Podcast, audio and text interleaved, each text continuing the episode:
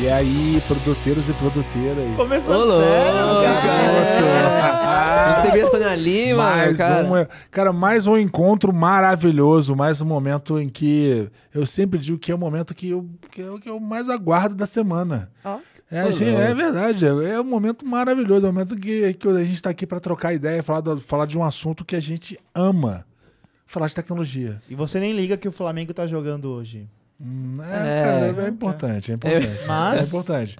Mas estar aqui é um evento tão, tão importante quanto.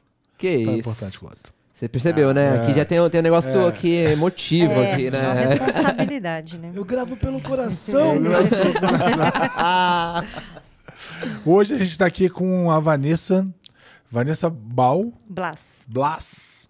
É uma doutora. Doutora. Olha que honra. E Ah, esse vai ser o nosso isso. oitavo episódio da segunda temporada. A gente está cheio de expectativas de falar muito sobre agilidade, muito sobre gestão de projetos, muito sobre startup. Eu tô cheio de expectativas para esse Oh, episódio. meu Deus. É. Rafa, Gente, conta pra nós aí como é que tá a tua expectativa pra essa gravação, cara. Expectativa sempre lá no alto.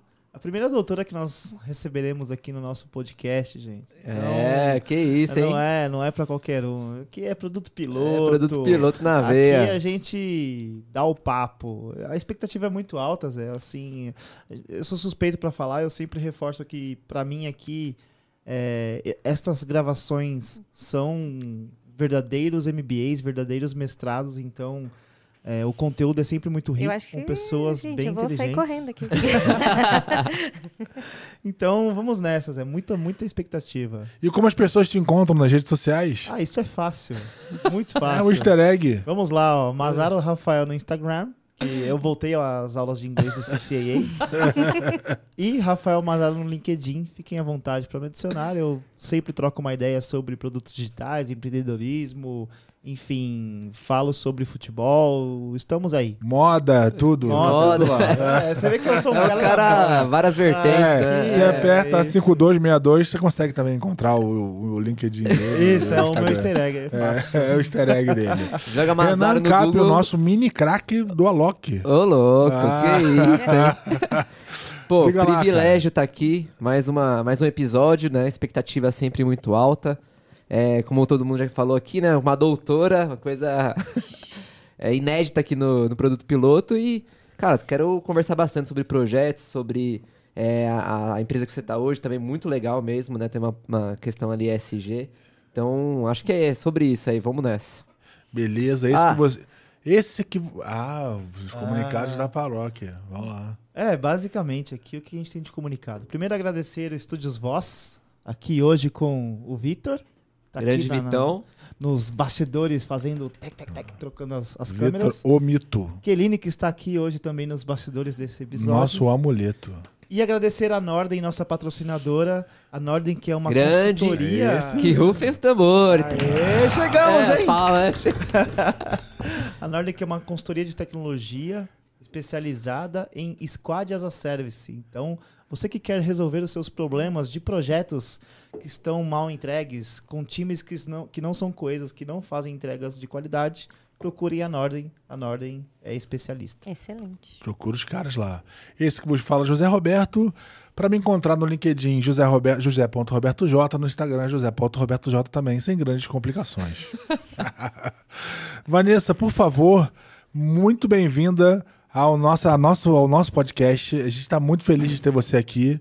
Se apresenta para o pessoal, fala um pouco de você, diz como é que as pessoas te encontram. Bom, bom, boa noite. Vou tomar água, né? Porque depois de tanta expectativa aí, tem que.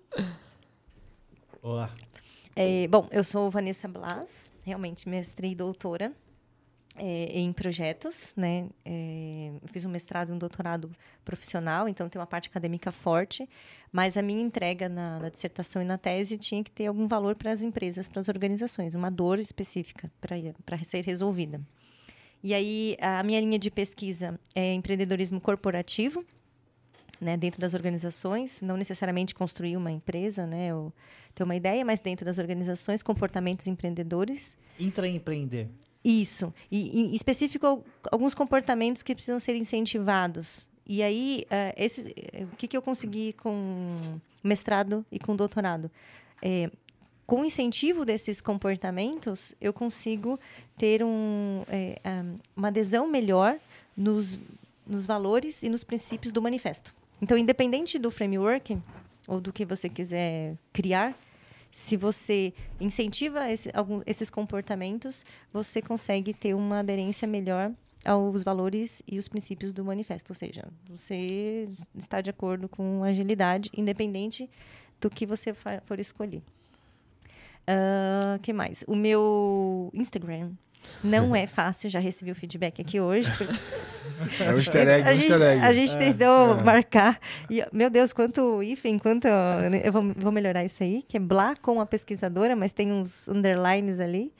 É, Blá, porque meu sobrenome, eu falei, puxa, o que, que eu vou fazer? Bom, pesquisadora, porque é, eu atuo nas organizações né, desde sempre tenho uma carreira ali né, de mestrado e doutorado, onde eu continuo construindo né, artigos, participando de congressos também. E isso me ajuda muito na minha carreira. Então, eu, né, por ser uma pesquisadora, por pensar em curadoria é, e, e, né, e, ver, fazer pesquisas mesmo no campo, então eu falei, bom, lá com a pesquisadora é uma boa ideia até hoje, né? Hoje eu já vi que né, eu talvez tenha que mudar um pouquinho ali. o, o nome é muito bom, talvez só ali. O... Dá um retoque final. É, é muito underline, né? É muito hífen, eu vou pensar. Va Vanessa, a sua carreira é muito diversificada, né? Você é. contou um pouco aqui fora pra gente, você estava falando um pouco sobre quanto você passou por várias, várias, já, já fez um monte de coisa diferente, né? E, e hoje está numa empresa é, que está que é voltada para o mercado de energia limpa, né? Conta um pouquinho, assim, aí, de forma bem resumida, como é que você chegou aqui, como é que você veio parar nesse mercado? Pois é, a minha trajetória, assim, a gente estava falando sobre transição de carreira, alguma coisa assim. Aliás, esse, esse é um dos nossos principais públicos no então, podcast. tenho, né, transição de carreira. é, eu comecei com educação infantil, porque eu fiz magistério, então eu tenho 43 anos, então na minha época existia magistério. E aí eu comecei a dar aula sete anos para criança. Aí eu brinco que eu uso muito disso no, hoje, né? Porque é, eu, tenho, eu tenho um filho de 15 anos, então também, né? Então você fala assim, o que eu passo para o João, que é meu filho, um beijo, meu esposo também, que depois fica chateado, que é. não fala o nome dele, né? É, eu, e na, com as crianças, eu falo, eu também faço a mesma coisa na, nas, nas empresas. Porque é ser humano, né? Tem hora que você fala, meu, como é que eu Tem passo um a mão? comportamento é, médio, né, no fim das contas. Né? Isso. Então, eu fiz, eu trabalhei sete anos com educação infantil, mas eu também era babá, eu dava aula particular, tudo que precisava juntar um dinheirinho ali, eu estava trabalhando para poder pagar, ajudar em casa e também fazer meu curso de inglês, que é importante. É. Então, quem... A gente viu aí já o Instagram. Né? Instagram, é, é Instagram. É, um cursinho de inglês ali. Hoje em dia é até mais fácil, porque né, você tem aplicativo, tem um monte de coisa ali é, online. Tem mais facilidade. Muito mais facilidade, né? Mas precisa de investimento. Pagar. E aí, então eu fazia um pouquinho de tudo um pouco, trabalhei em McDonald's e tal. Só que eu, eu precisava, eu queria muito estudar eu queria muito melhorar de vida, né? Eu queria muito ter uma carreira. Então, o meu sonho de, de jovem não era casar e ter filhos com meus amigos, assim. Eu até queria ter filho, mas produção independente e eu queria trabalhar. Para isso, eu achava que eu tinha que fazer uma boa faculdade. Uh, como eu não tinha condições de pagar, e sempre foi foco em tecnologia? não, foi... qualquer coisa que. Né? Na verdade, eu queria fazer pedagogia, continuar nessa linha, só que eu não tinha condições. Meus pais até tinham, mas eles falaram: meu, isso aí é um problema que você vai resolver. E hoje eu vejo que foi excelente isso. Né? Assim, eu fui atrás da minha carreira, da minha independência. Só que, então, aí eu não tinha, eu, mesmo trabalhando como babá, aula particular, professora, no McDonald's, que fosse, não, eu não tinha o dinheiro suficiente para ajudar em casa e para eu pagar uma faculdade. Então, eu fui fazer a faculdade que tinha pública né, na minha cidade, que era Santos. Na época, isso foi em 2000, faz muito tempo, é, só tinha FATEC. E só tinha um curso, processamento de dados. Falei, meu, é esse que eu vou fazer. Ah, mas... Então, a vida é te levou nessa direção. Aí eu, eu tinha passado aqui no Mackenzie, mas eu não tinha grana, voltei para casa. É, peguei umas apostilas E aí, gente, eu, eu, eu tinha um. Eu, eu fiz magistério e no eu, magistério eu não tive química, física, matemática, não tive nada disso. E é óbvio que isso tinha no vestibular. O que, que eu fiz? Eu falei, eu só não posso zerar. Então, química, física, matemática, não façam isso. João Paulo, não faça isso. A condição é completamente diferente. É, eu, eu falei, bom, se eu não posso zerar, pelo menos um eu vou ter que acertar. É, e para eu acertar, eu não posso chutar aleatório. Eu vou colocar tudo no A ou tudo no B. Eu não lembro o que eu fiz, mas eu sei que eu botei tudo, assim, o que eu não sabia e não dava tempo de eu estudar, eu coloquei tudo numa letra só. e o restante eu é, português, geografia, história, biologia, redação, eu me dediquei ao tempo que eu tinha para estudar em casa com a apostila. Deu certo. E aí eu passei. Eram 40 vagas, eu passei em 39. Caramba. Legal, e... cara. E aí fui fazer FATEC. É óbvio que eu cheguei lá e tinha vontade de chorar, porque não é passar, né? É cálculo integral. É, você tem que É, se manter. O primeiro período é, é muito. Cara, e eu não tive, né? Eu tenho uma pergunta já nessa linha, porque assim, é, primeiro que parabéns, porque eu sei a dificuldade que é passar numa FATEC, inclusive. Eu não tive condições de passar, era inteligente para isso. Mas a pergunta é, além da turma formada, quantas mulheres tinham na Ah, turma? Três, quatro no máximo. É, máximo. Hoje em dia tá mais pulverizado, mas naquela época, assim. não, é Ah, no máximo, muito assim, e era uma das turmas que mais tinha. Assim, a que, eu- a que eu entrei, o ano que eu entrei, o semestre que eu entrei, era uma das, das turmas que mais tinha. Era, era minha, três, quatro. 10%. E, é, e sim. E outra coisa, né? ah, entram 40, mas não formam 40, né? Ah, Muita gente desiste Sim. no A primeiro. grande maioria, a grande maioria. É muito difícil, principalmente é, no meu caso, que eu não tive a base. Eu chutei, entendeu? E aí eu cheguei lá e falei, caramba! E assim, primeiro ano chorando, eu falei, o que, que eu tô fazendo aqui? Mas assim, eu, eu tenho uma fé. Eu falei, cara, se eu entrei, algum propósito tem, eu não vou desistir agora. E aí eu rodava madrugada estudando. Até que no final, assim, deu super certo, porque acho que a, a- assim, a nossa cabeça, ela é, ela é condicionada. Então, assim, quando eu entrei, eu fui fazer teste vocacional, deu zero de exatas. É. Zero.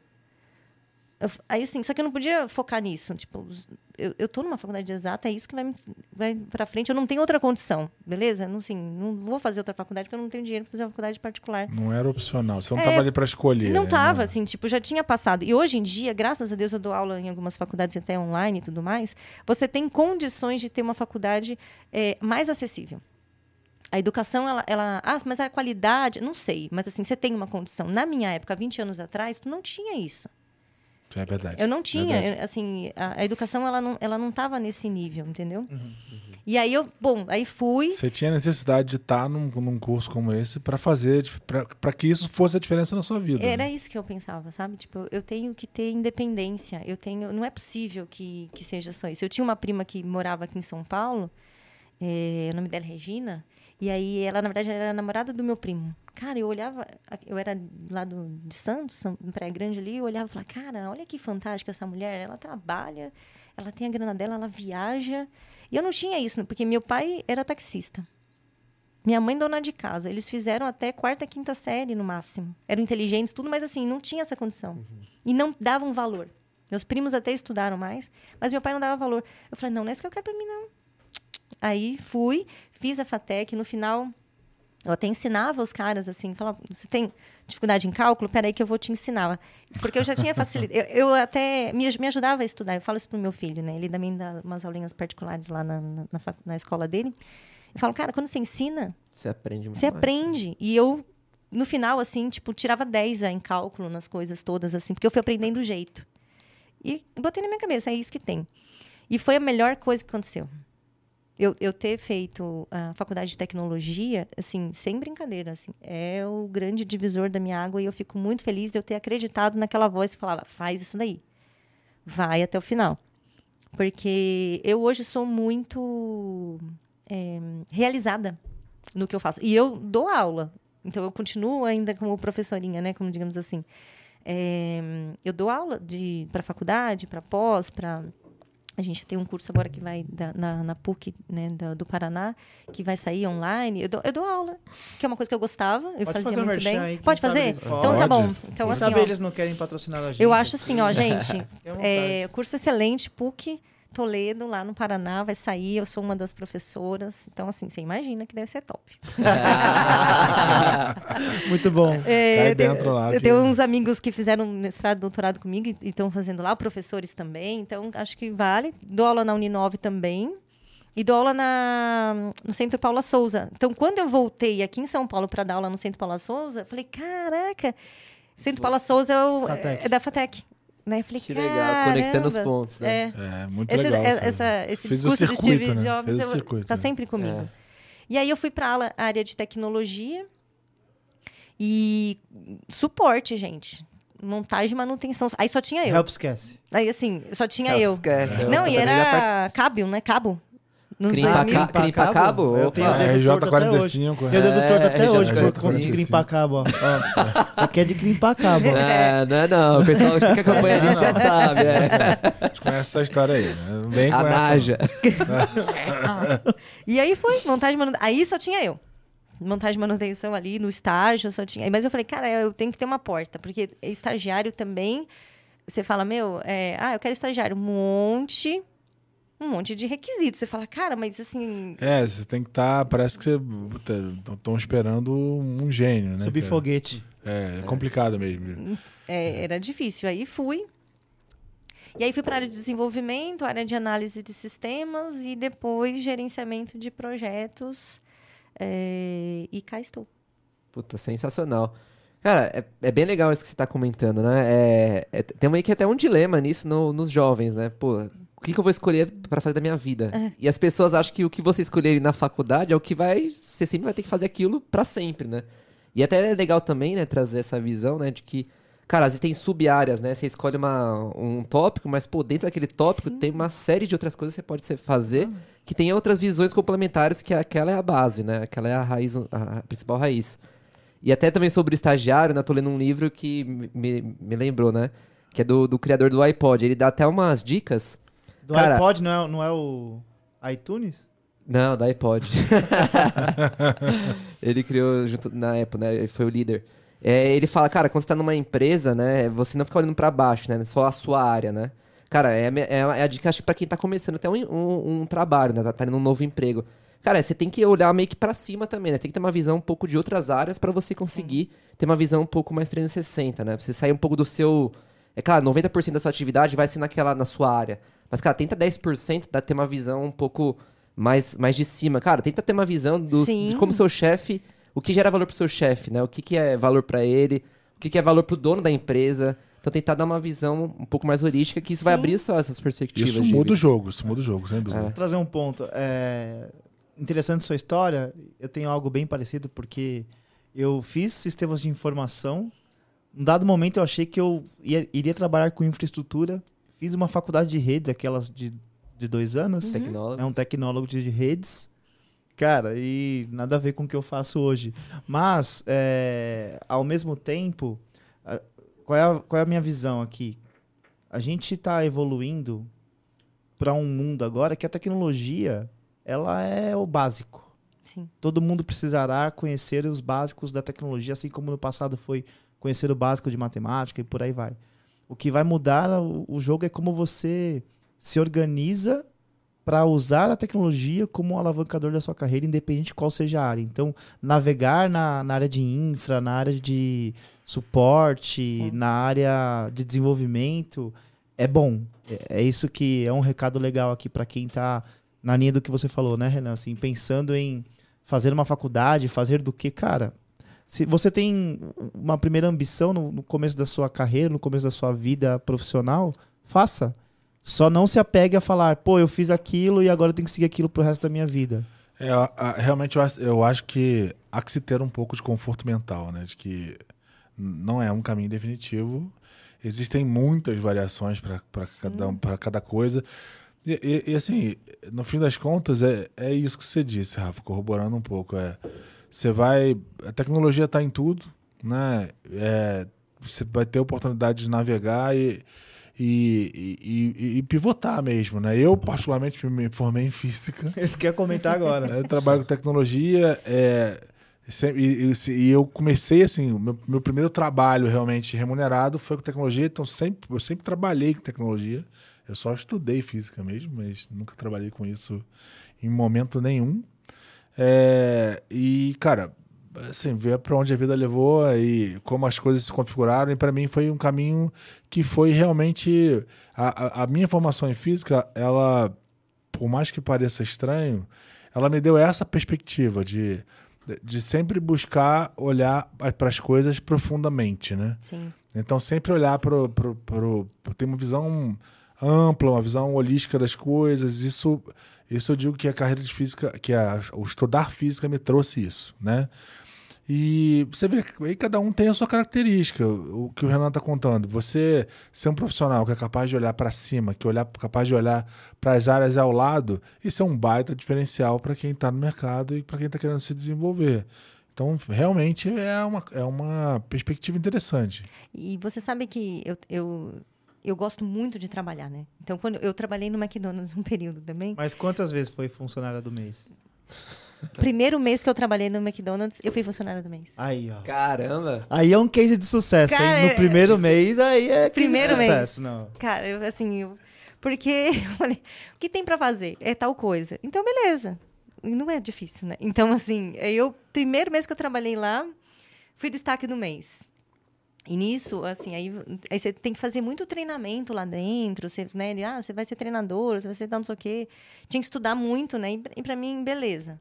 É, aí eu trabalhei na EDS. O primeiro projeto que eu saí, eu, eu estagiária, você fica um mês, você ficava um mês aprendendo uma série de coisas para verem e falar assim, olha, ela é melhor nisso do que naquilo, tipo, É muito lá. processo, né? É, e aí tipo, também tinha umas linguagens de programação que ela, não, isso não dá para ela não. Você entrou pra isso, mas, cara, percebi que você é melhor naquilo. Exatamente. E aí eu fui para uma área de, de teste e depois a parte de BI. Primeiro projeto que eu, que eu trabalhei na EDS, eu ganhei um, um, um prêmio, assim, sabe? Porque eles tinham um prêmio pro quarter. E eu tava com os meus amigos, assim, estagiário, né? Então, aí Vanessa, é, é Vanessa Garcia, porque meu nome é Vanessa Mesquita Blas Garcia. E aí eu sentada lá. Eles falaram assim, não, não é tu, não? Aí eu falava assim, imagina, você tá a gente é estagiário, bobo. Você não tem como. Aí a minha líder olhando assim, sabe, falou assim. Eu E falei, aí? caraca, Não vem? não, Não é. vai- não vai vir? É, e ganhei uma caneta, porque pra mim foi muito significativo ganhar caneta e tudo mais e tudo mais. Mas o que, que eu falo? Eu trabalhei em siderurgia, eu trabalhei na Avon, eu trabalhei em banco, eu trabalhei. Hoje é uma startup, uma fintech. Quando eu vou dar aula, isso tudo me ajuda a falar sobre alguns processos. Eu tava- Repertório. é, eu tenho um repertório grande. É, quando eu vou trabalhar, eu tenho um repertório grande também, porque eu trabalhei em várias coisas. Então, assim, eu que eu de olhar para o todo e valorizar tudo que você já passou, entendeu? Uma- outro dia uma pessoa veio conversar comigo, porque as pessoas falam, ah, po- podemos conversar, que eu estou em dúvida aqui e tal. Eu falei, claro, vamos conversar. E ela era muito focada em, em processos, ela queria ir para agilidade. Eu falei, cara, eu acho que você tem que. Não tem que virar e falar assim, putz, eu vou recomeçar aqui. Eh, Traz essa tua experiência. Porque você precisa ter uma visão de processo também. Você pode melhorar essas coisas. Então, não deixe eh, o que você para trás e falar, agora eu vou ser tal coisa. Porque eu brinco, né, de professorinha e eu coloco lá no, no time alguma coisa assim. Eh, Você é um ser humano. Né? Você, você é, é- é complexo, né? Então, assim, tudo que você já passou, é, traz para tua realidade e para onde você quer chegar também, entendeu? Porque para mim funciona bem assim, sabe? Tipo, É, constrói o teu repertório mesmo, né? Porque no fim das contas, é, pode parecer que no primeiro momento você não vai aplicar aquilo diretamente, mas sem dúvida nenhuma, indiretamente. faz parte Com- da como você está falando, você deu aula, deu aula é, para o ensino infantil, né? foi. Putz, isso com certeza soma para pra, as tuas abordagens hoje, como você comentou. É uma- você tem uma sensibilidade, né? Você, você, você olha assim, você fala, meu, é, às vezes a pessoa não está bem ou tem alguma questão, sabe? Você, é, às vezes você tem que falar assim, cara, chega, né? Agora acabou e a gente vai ter que fazer assim e, e é isso aí, entendeu? Tipo, mas as pessoas entendem que se eu chego num- numa questão ali, num- uma decisão, ó, eu entendi, mas agora vai ter que seguir assim. É porque realmente não é um capricho meu. É porque, cara, Nós precisa. e é o limite da história. Agora a gente vai ter que, que seguir aqui dessa forma tal. Então, assim, tudo que eu já fiz, eu olho hoje e falo, cara, me ajuda muito é, nas diversas coisas que eu, que eu toco no meu dia a dia, assim.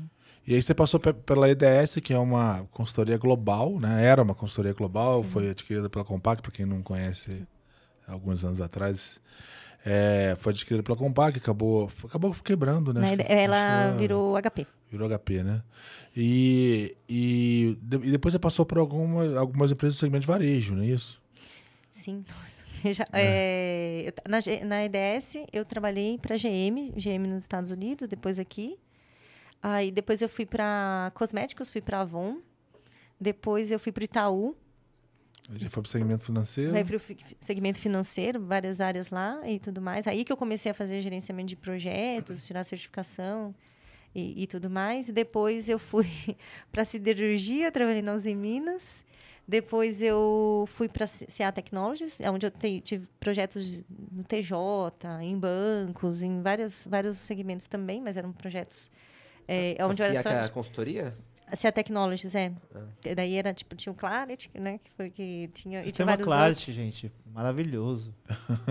Ai, gente, era, tinha- era bom. Não, eu tô... Desculpa aí quem usa. Não, é, acho que nem usa mais, né? Acho que não, morreu. Não sei, Acho que não, não, sei, não morreu. posso Sei, não falar. sei, sei. Acho que não. Eu não sei se Melhor não, não entrar nessa. É, melhor É, não. né? Essa dividida. Mas tinham outros também, tinha outros bem legais. Eu era agente de projeto, tinha que falar. E aí, da, da CA, eu recebi um convite para trabalhar na, na Banco Cetelém.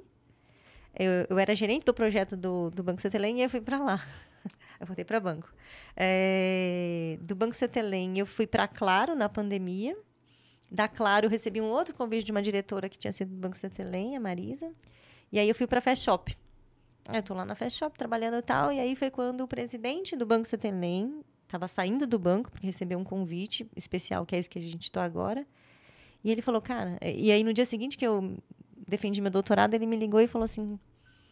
é, quero, quero que tu esteja... Ele é português, né? Quero que tu esteja comigo no projeto tal, não sei o quê. Eu falei, meu, com certeza. Ele nem tinha me mandado a proposta, eu já tinha aceitado. Eu falei, pô...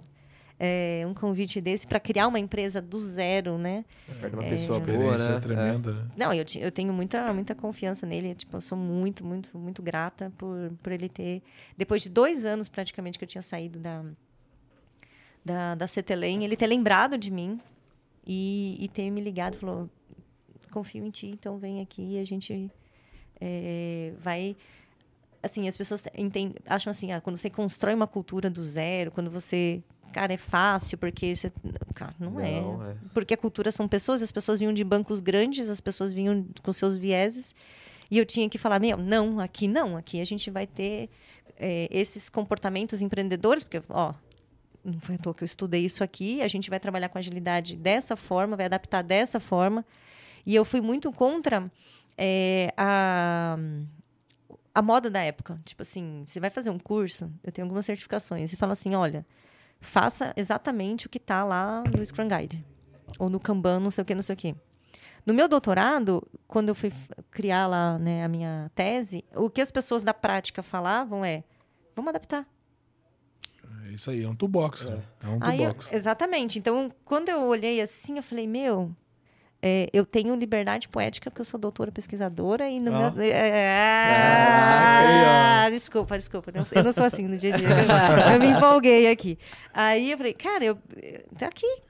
Eu vou fazer isso aqui, vou fazer adaptado sim. e, tipo, a gente vai seguir... A gente tinha uma linha, a gente tem uma linha muito viés meu, preciso aprender mais sobre produ, né, a produtização do que projetos. É, a gente vai seguir uma linha de Lean Startup, a gente tem algumas coisas aqui que a gente vai usar mais o Scrum, tudo adaptado. A gente vai ter uma linha aqui mais de e aqui a gente vai ter o Go Horse. Porque tem horas que você fala, meu, assim, a gente está aprendendo e vamos, e a gente. O importante é entender que a gente fez o Go Horse e falar, putz, isso aqui a gente não pode. A gente não pode repetir, porque a equipe ela fica muito fragilizada. A gente Sim, fica- é, é traumático. É, é, traumático. então, tipo é. assim, eles têm que entender que foi um momento no primeiro ano, naquele específico, que a gente precisava fazer alguma coisa né, específica, tudo, tudo lá. E aí, o que, que eu faço? Que é um- é uma, um fruto do- da minha tese. Eu faço uma dinâmica é, que é para entender quais são os desafios, quais são os comportamentos que as pessoas de negócios, do- da liderança né, do, do grupo, é, e também da organização da cultura é, precisam ter. Quais são as práticas que a gente pode adaptar, inclusive que agilidade ou não. Tipo, meu, na minha tese apareceu, olha, você precisa entender e ler um livro é, de comércio por quê? Oceano Azul. Porque isso vai te ajudar na hora de você construir um produto assim, assim, não sei o quê, você vai... Você fala, beleza, pessoa da prática e, e grandes nomes do Roberto Argento, que é um cara que está sempre aí super bacana, a Carla, Kringer, um monte de gente assim que você fala, meu, eles estão falando que além da agilidade tem um mundo lá fora. Tem, tem. E eu acho que isso que você está mencionando é um negócio super importante. Separando aqui é, os assuntos, né? É, primeiro, você formar uma empresa do zero é, é, criar uma cultura nova mesmo, né? Porque as pessoas vêm com esses vieses, Sim. de certa forma, né?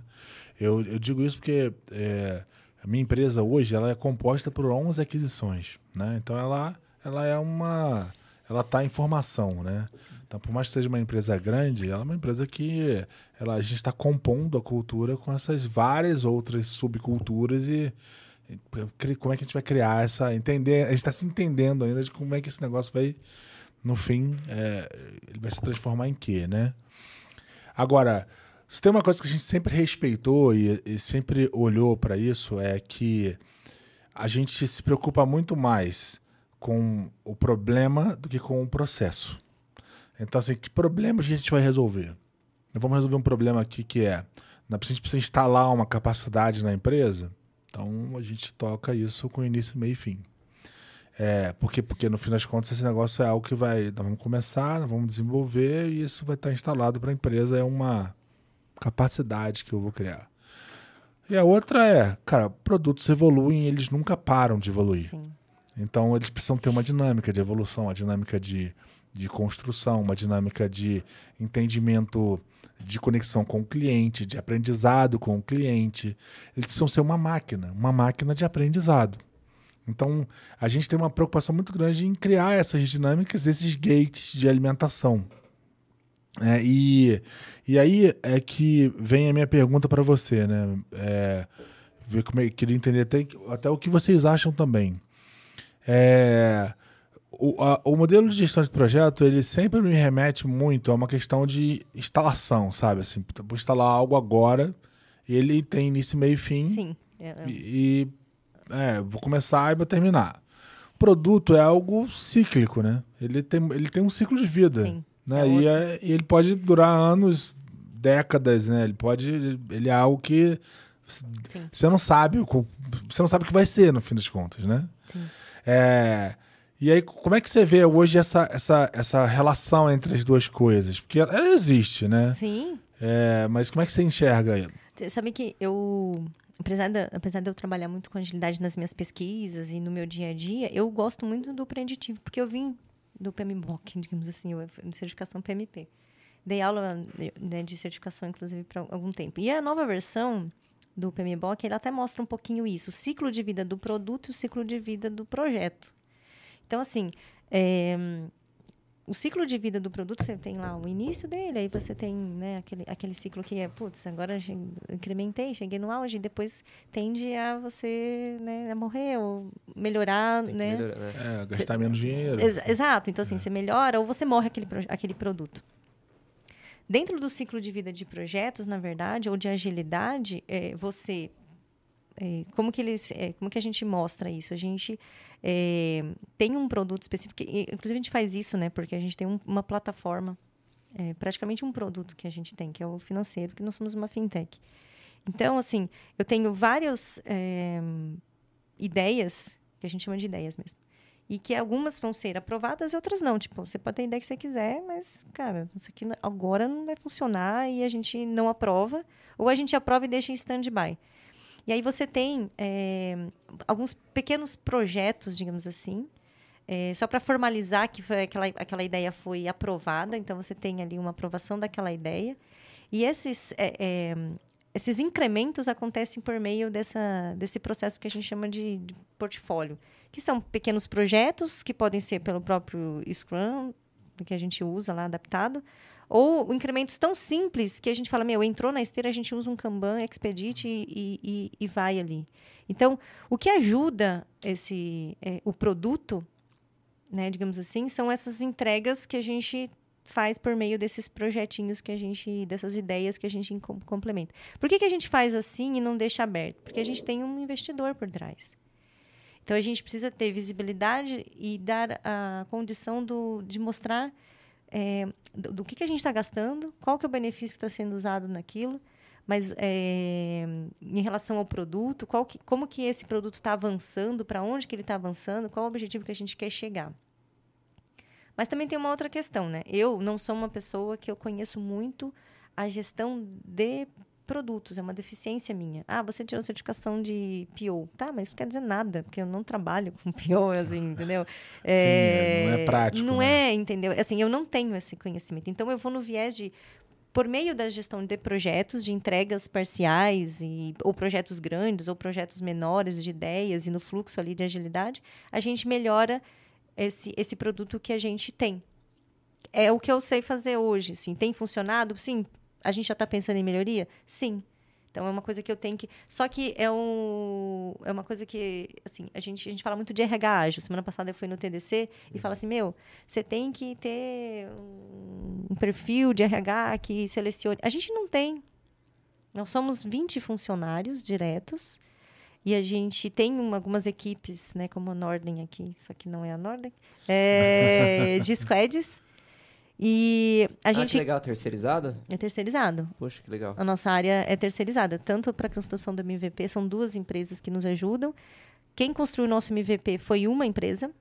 Em paralelo, tinha uma outra empresa trabalhando. Software house, no... é isso? É, uma, uma empresa assim, de, de Squads as a Service. Legal. E, e eles, as Squads trabalham com, com a gente.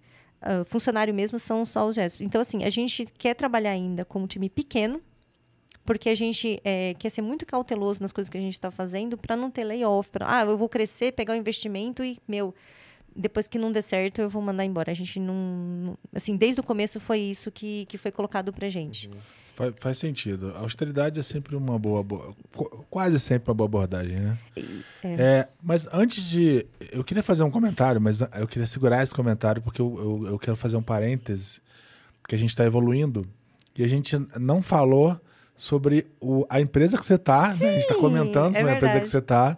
Eu queria que você falasse um pouquinho sobre a Sol, sobre qual é o propósito dela, para as pessoas entenderem é, sobre o que a gente está falando. Né? Contextualizar. É, bom, é, já comecei a falar da. Né? Não, sem problema. O... É, é, a dinâmica da conversa. Está conversando, a gente está é. conversando aqui. Bom, eu trabalho na Sol Agora.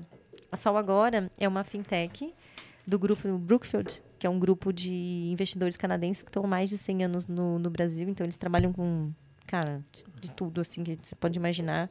Eles têm aqui. 2021, eles é, compraram uma empresa que importa os, o, as peças, os equipamentos de, de painéis solares. Né? Então, então, é uma distribuidora. Uma distribuidora chamada Aldo Solar que era tipo top, assim, é top, uma das market share assim maior que tem. E aí eles perceberam que uma boa parte do que era comprado era financiado. E era financiado por grandes bancos ou fintechs, uhum. né? Bom, então aí eles fizeram o convite para o Nuno, né, que estava na Cetelém, e o Nuno do projeto de construção e tudo mais. E o Nuno topou né? Então, hoje ele é o, na verdade, ele é o Managing Director tanto da Som Agora quanto da Aldo, que a gente tem um grupo Descarbonize, que se chama.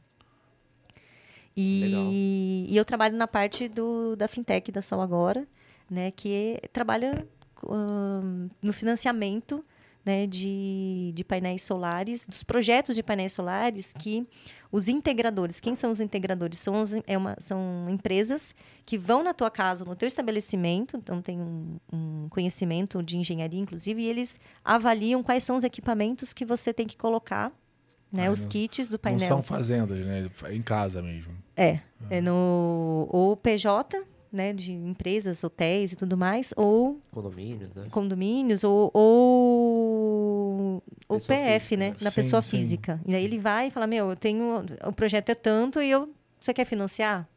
temos aqui um- uma, uma série de, de bancos, né? E- Eu já vi já, eles avaliam inclusive assim, quanto tempo você tem o retorno sobre esse investimento. Exatamente. Se vai sobre a energia que você pode devolver e gerar Exatamente. crédito. Então a gente foca muito, a gente foca, nosso core é esse. Então, assim, ah, vocês têm outras ideias? Temos, mas assim, tipo, não, não vale Ser a pena. referência naquilo nesse momento. Só fazer pra- isso bem feito. Só para entender bem, então, a empresa, ela que dá o crédito. É. O crédito é de vocês. É uma fintech. Perfeito. Vocês fazem análise de risco e o, e Isso. o, e o dinheiro também é de vocês. Né? Exato. A gente- Viabiliza, de fato, a produção de energia limpa. Né? exatamente. A gente. início ao fim. Exatamente. Da produção do, do painel também ou a, a compra, a O- importação? a impor- da importação. Ah, Da os painéis vêm de importação, fora. a instalação, passando pela instalação, ao financiamento, enfim. Sim, e aí a gente faz o monitoramento também da, da- das placas, né? Porque assim, você colocou na tua casa e você tem que ter um. Tipo, será que tô. Aquilo que. Será que realmente está tendo a energia que. Tá, tá produzindo a energia que foi prometida pelo integrador, alguma coisa assim, sabe? E aí se tem alguma falha. Então a gente criou também uma, uma parte tecnológica assim, de monitoramento do que é implementado depois, entendeu? Então a gente faz essa, é, esse o pós ali, a gente faz o acompanhamento e passa essas informações Ah, legal, legal. é, para os tipo nossos clientes. que vai, vai- vai nas Exatamente. placas e tudo. É, então a gente Genial, porque genial. quando a gente olha para a jornada como um todo, neste fluxo de valor, você tem vários fluxos aí que você ativa valor e cobra valor. Tinha um ponto na que era ah, o financiamento, que ali é o momento que você está ativando o valor e entregando o produto para o cara, que você poderia cobrar valor por aquilo também. Então eles a- é, acoplaram tudo isso, obviamente, de, de forma desacoplada, eles acoplaram construindo mais uma empresa. Exato. Não, isso é bem Genial. importante, porque a gente começou em janeiro de 2022. E aí a gente começou para Aldo, que era a em- a empresa do grupo. Uhum. Hoje a gente tem mais 11 distribuidores para Legal. quem a gente vende. Então, assim, em um ano e meio, a gente saiu do anonimato, da construção do zero, tudo era mato, até. A gente tem mais de. A gente tem cerca de 7 mil integradores na nossa base, entendeu? Existem cidades agora que são aquelas smart cities, né? Que estão focando bastante nisso. Um amigo meu, ele não é uma smart city, mas é, é- ele, ele mora em Dayatuba. Diz que lá, assim, tem bastante agora é, casas já usando painéis solares. Sim. E a, a cidade incentiva Meu bastante. irmão, meu irmão usa painel solar, tem, tem uma taxa de evolução bem boa, assim.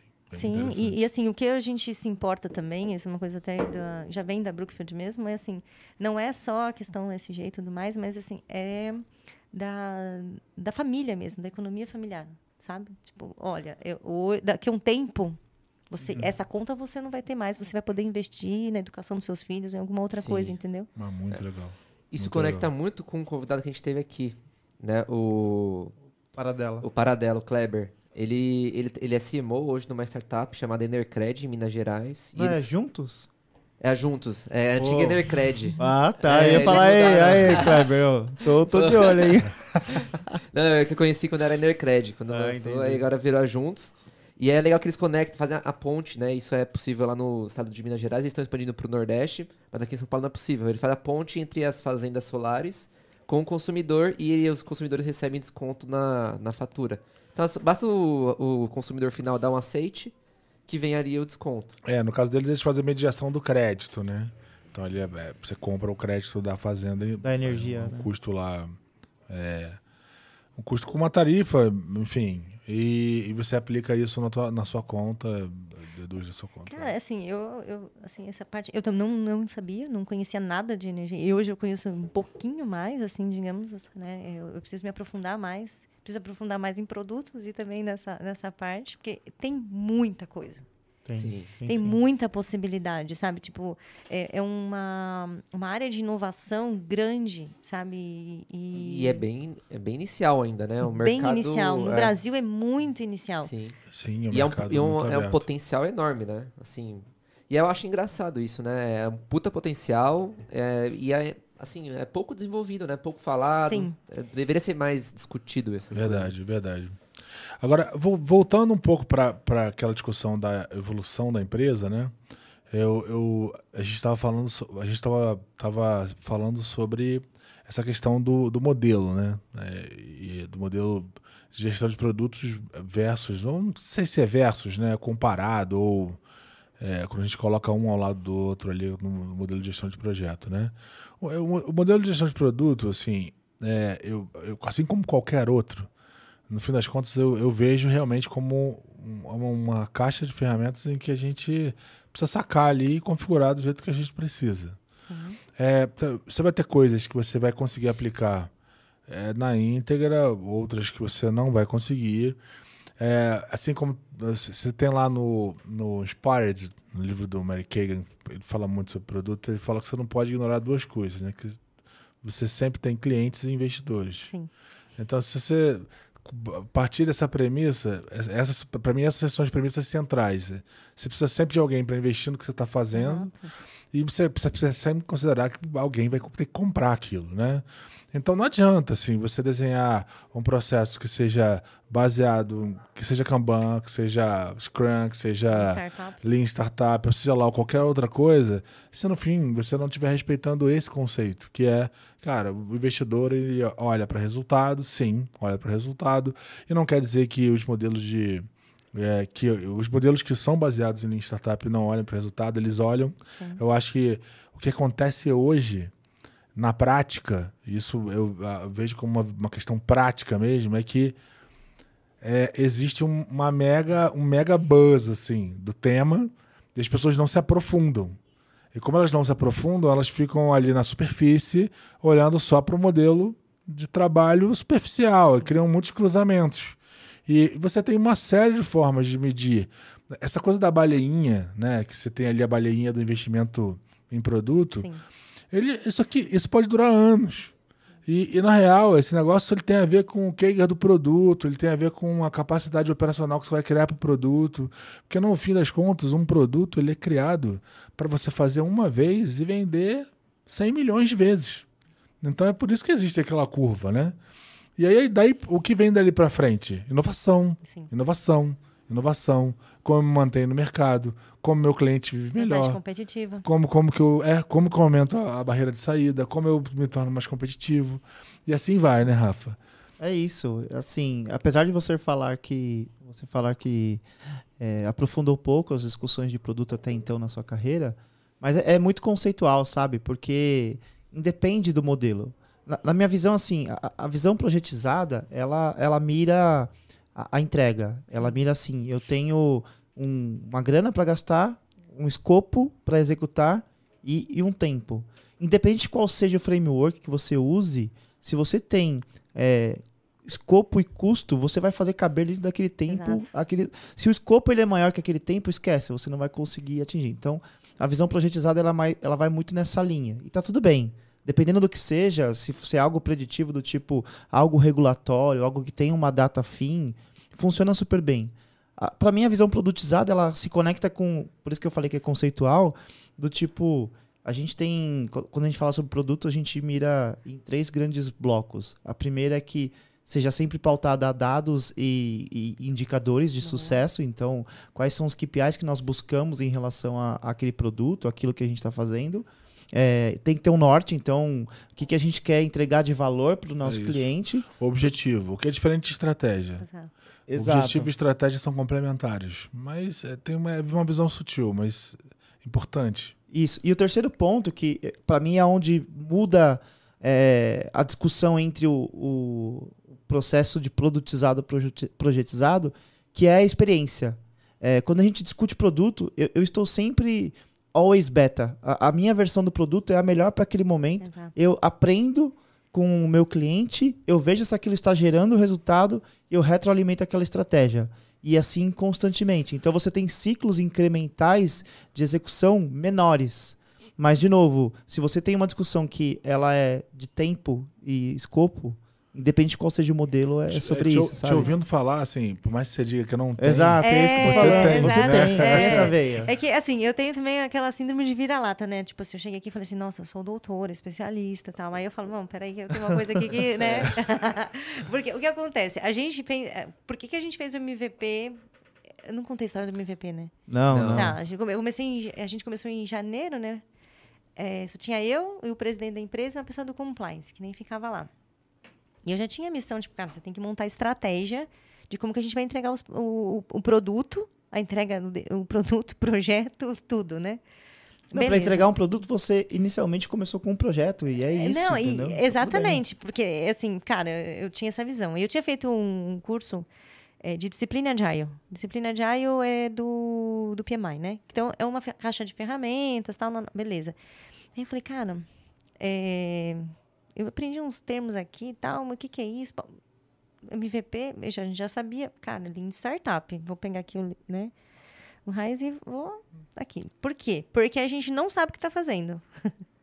Na- nos primeiros três, três meses, a gente eram pessoas que vieram né, do mercado financeiro, nós sabíamos o que estavam fazendo no mercado financeiro, grandes bancos.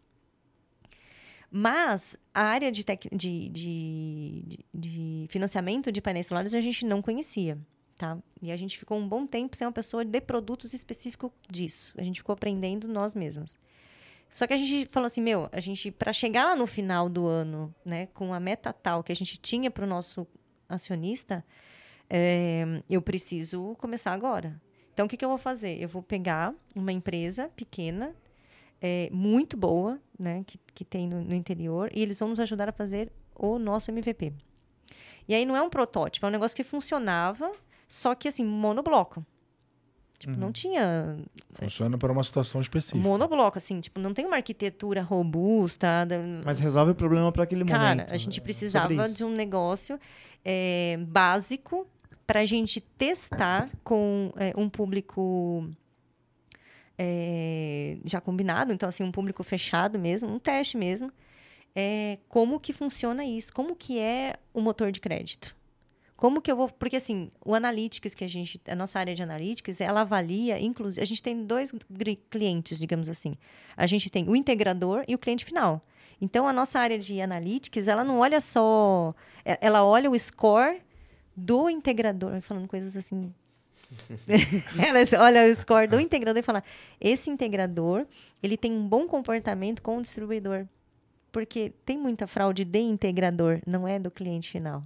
Uhum. Então a gente, o nosso analytics ele olha o comportamento desses uma avaliação de integradores, uma avaliação do integrador, não só do cliente, e vê no comportamental, no behavior dele com os os distribuidores, se ele é um bom, se ele é agora, ele, ele é um integrador novo, então ele não tem um score, ou seja, se ele não tem um score bom de, de, de relacionamento com o distribuidor, cara, tu tem mais cautela. É, e a gente foi fazendo esses testes com esse MVP. O primeiro contrato a gente foi, foi no dia 25 de. 24 de, de março né, do ano passado, com o nosso diretor de tecnologia. E a gente foi fazendo os testes com poucos integradores, que a gente tinha confiança, e com, e com alguns clientes também que foram selecionados. E a gente foi assim, aprendendo e construindo em paralelo com outra empresa a versão da plataforma maior, sabe? É Tipo, muito legal, muito legal. É, eu, eu acho que essa, essa inclusive, assim, para quem está começando, é uma premissa importante, porque apesar de ser contraintuitivo, é, é importante que você consiga assumir. Eu não sei. Eu não sei. Assim, é. Ok, a gente tem um objetivo, a gente desenhou uma estratégia aqui, tá? E agora a gente precisa validar. É, é exatamente neste ponto. Desculpa, Zé. É, quando você falou que você tem mini projetos, pequenos projetos, no final das contas, independente de qual seja o modelo, tá? A gente está sempre discutindo uma questão de. Eu tenho pequenas crenças. Eu tenho uma crença que aquilo pode gerar um impacto é, no resultado da- do produto, no que seja. Quando a gente fala sobre produto, a gente transfere essa discussão para hipóteses. A gente tem várias hipóteses e essas hipóteses a gente acredita que executando ela vai trazer um resultado. O que, que é importante reforçar, independente de qual seja o modelo? Acompanhe. É. Entenda que se aquilo que você executou, ele trouxe um resultado, é, sim ou não. Se trouxe resultado, ok, continua evoluindo. Se não trouxe, desapego. Cara, desapega e fala, ó, não, isso aqui é um caminho que a gente aprendeu que não funciona. E é um aprendizado. Então, independente de qual seja o modelo, é sempre sobre uma pequena crença que a gente tem para gerar Cara, impacto. eu, entendo muito de produtos também. pequena. É isso. É, Olha! É verdade, é verdade. Na sua fala, tá, tava- tá tudo ali, né? É e aí, assim, é. por isso que eu puxei esse gancho, porque eu vi seu comentário, putz, é um É gap e tal. né? É, mas Puta, tem muito disso. E, e, e eu, eu vejo assim, eu, eu tem um amigão, Celhão, que ele fala que isso tem muito de, de, de você. Ele fala que é muito de audácia, né? De, de audácia e vontade de fazer. É raro você ter alguém que. Você não vai ter gente que sabe de tudo. Dificilmente, mesmo que você junte pessoas do mercado financeiro, você vai juntar aqueles que vão ter todo o conhecimento ou que vão cobrir o mercado que você está atacando, porque na maior parte das vezes, não mais na questão de startup, você está você tá atacando um nicho que é diferenciado, tem alguma diferença. E, e é isso, né? Quando você transporta, você pega o seu objetivo, aí né? vocês tinham um objetivo traçado Sim. ali, que é porque queremos resolver um problema de dar acesso a uma energia limpa, uma energia barata para a família brasileira. E eu, eu tenho dois, dois agentes aqui. Exato. E eu tenho uma estratégia para isso, que é uma crença essa crença precisa ser construída, validada. E aí um pouco, é, o desapego da história é esse, é de você, puta, tá, agora como que eu valido, né? Como que eu vou em frente? Como que eu construo o básico suficiente para eu dar o próximo passo, né? Para eu construir o um mínimo de confiança para o próximo passo, mais confiança para o seguinte, assim vai. E, e, assim, o que é, eu queria até complementar que assim, uh, tudo isso tem sido possível porque a organização permite que eu faça assim, entendeu? Então, assim, eu tenho o, o diretor de tecnologia, que é o Neto. Abraço, chefe. É, eu chamei ele de chefe. É, cara, ele é sensacional. Assim, tipo, ele entrou na pegada. Quando o Nuno chamou. O, o Neto também trabalhou na CTL. Muita gente trabalhou na, na, na, empresa. E, assim, quando o Nuno chamou, eu acho que ele escolheu aquelas pessoas que falaram assim: cara, essa pessoa, ela vai entrar nessa vibe ela vai saber que a gente tem, sim, controle de acionista, a gente tem ali é, os nossos comitês mensais, a gente tem muita responsabilidade, a gente quer construir uma empresa com inovação e a gente quer dar um passo de cada vez. Então, assim, é, a gente. Ah, mas você pretende crescer? A gente quer dar crédito, dar os melhores créditos. Então a gente tem uma área de riscos muito muito firme, a gente tem uma área de analíticas muito firme, porque a gente não quer sair dando crédito para todo mundo, ter inadimplência e depois fazer o quê? Cara, é. a, a, empresa não deu é certo. Crescer saudável. É crescer saudável. Então a gente tem um, a gente pensa muito em sustentabilidade no negócio. Então por isso que a equipe é pequena. Nós somos muito cautelosos e mesmo assim a gente está avançando pra caramba, né? Legal. É, de, e, assim, e isso é um combinado também isso é uma responsabilidade né do, da, da Brookfield assim de, cara eu, eu quero eu, eu, não quero construir qualquer empresa e sair tipo e depois ter algum problema de, não é um crescimento organizado sabe tipo é isso e estágios né é, estágios e assim e, e tá crescendo pra caramba sabe então uhum. é uma uhum. empresa que tá indo tá indo para frente é, é, legal trazer essa visão né de startup né é, cara vocês estão no mercado que é, é, igual a gente comentou aqui antes, né? É, é placa Mais solar. estabelecido e aí você tem que disruptar, né? Exato, é. E é uma coisa que não é tão conhecida, né? É pouca, tem poucos dados, né? Você não tem, assim, uma massa de dados. Não tem, acho que, estudos, grandes estudos sobre isso. Deve ter alguns poucos ali, cara, você não tem muito dado. Então, é, é muito do que a gente estava falando, né? É, são hipóteses e eu gosto até de falar, né? A gente fala muito sobre dados, dados, dados, dados.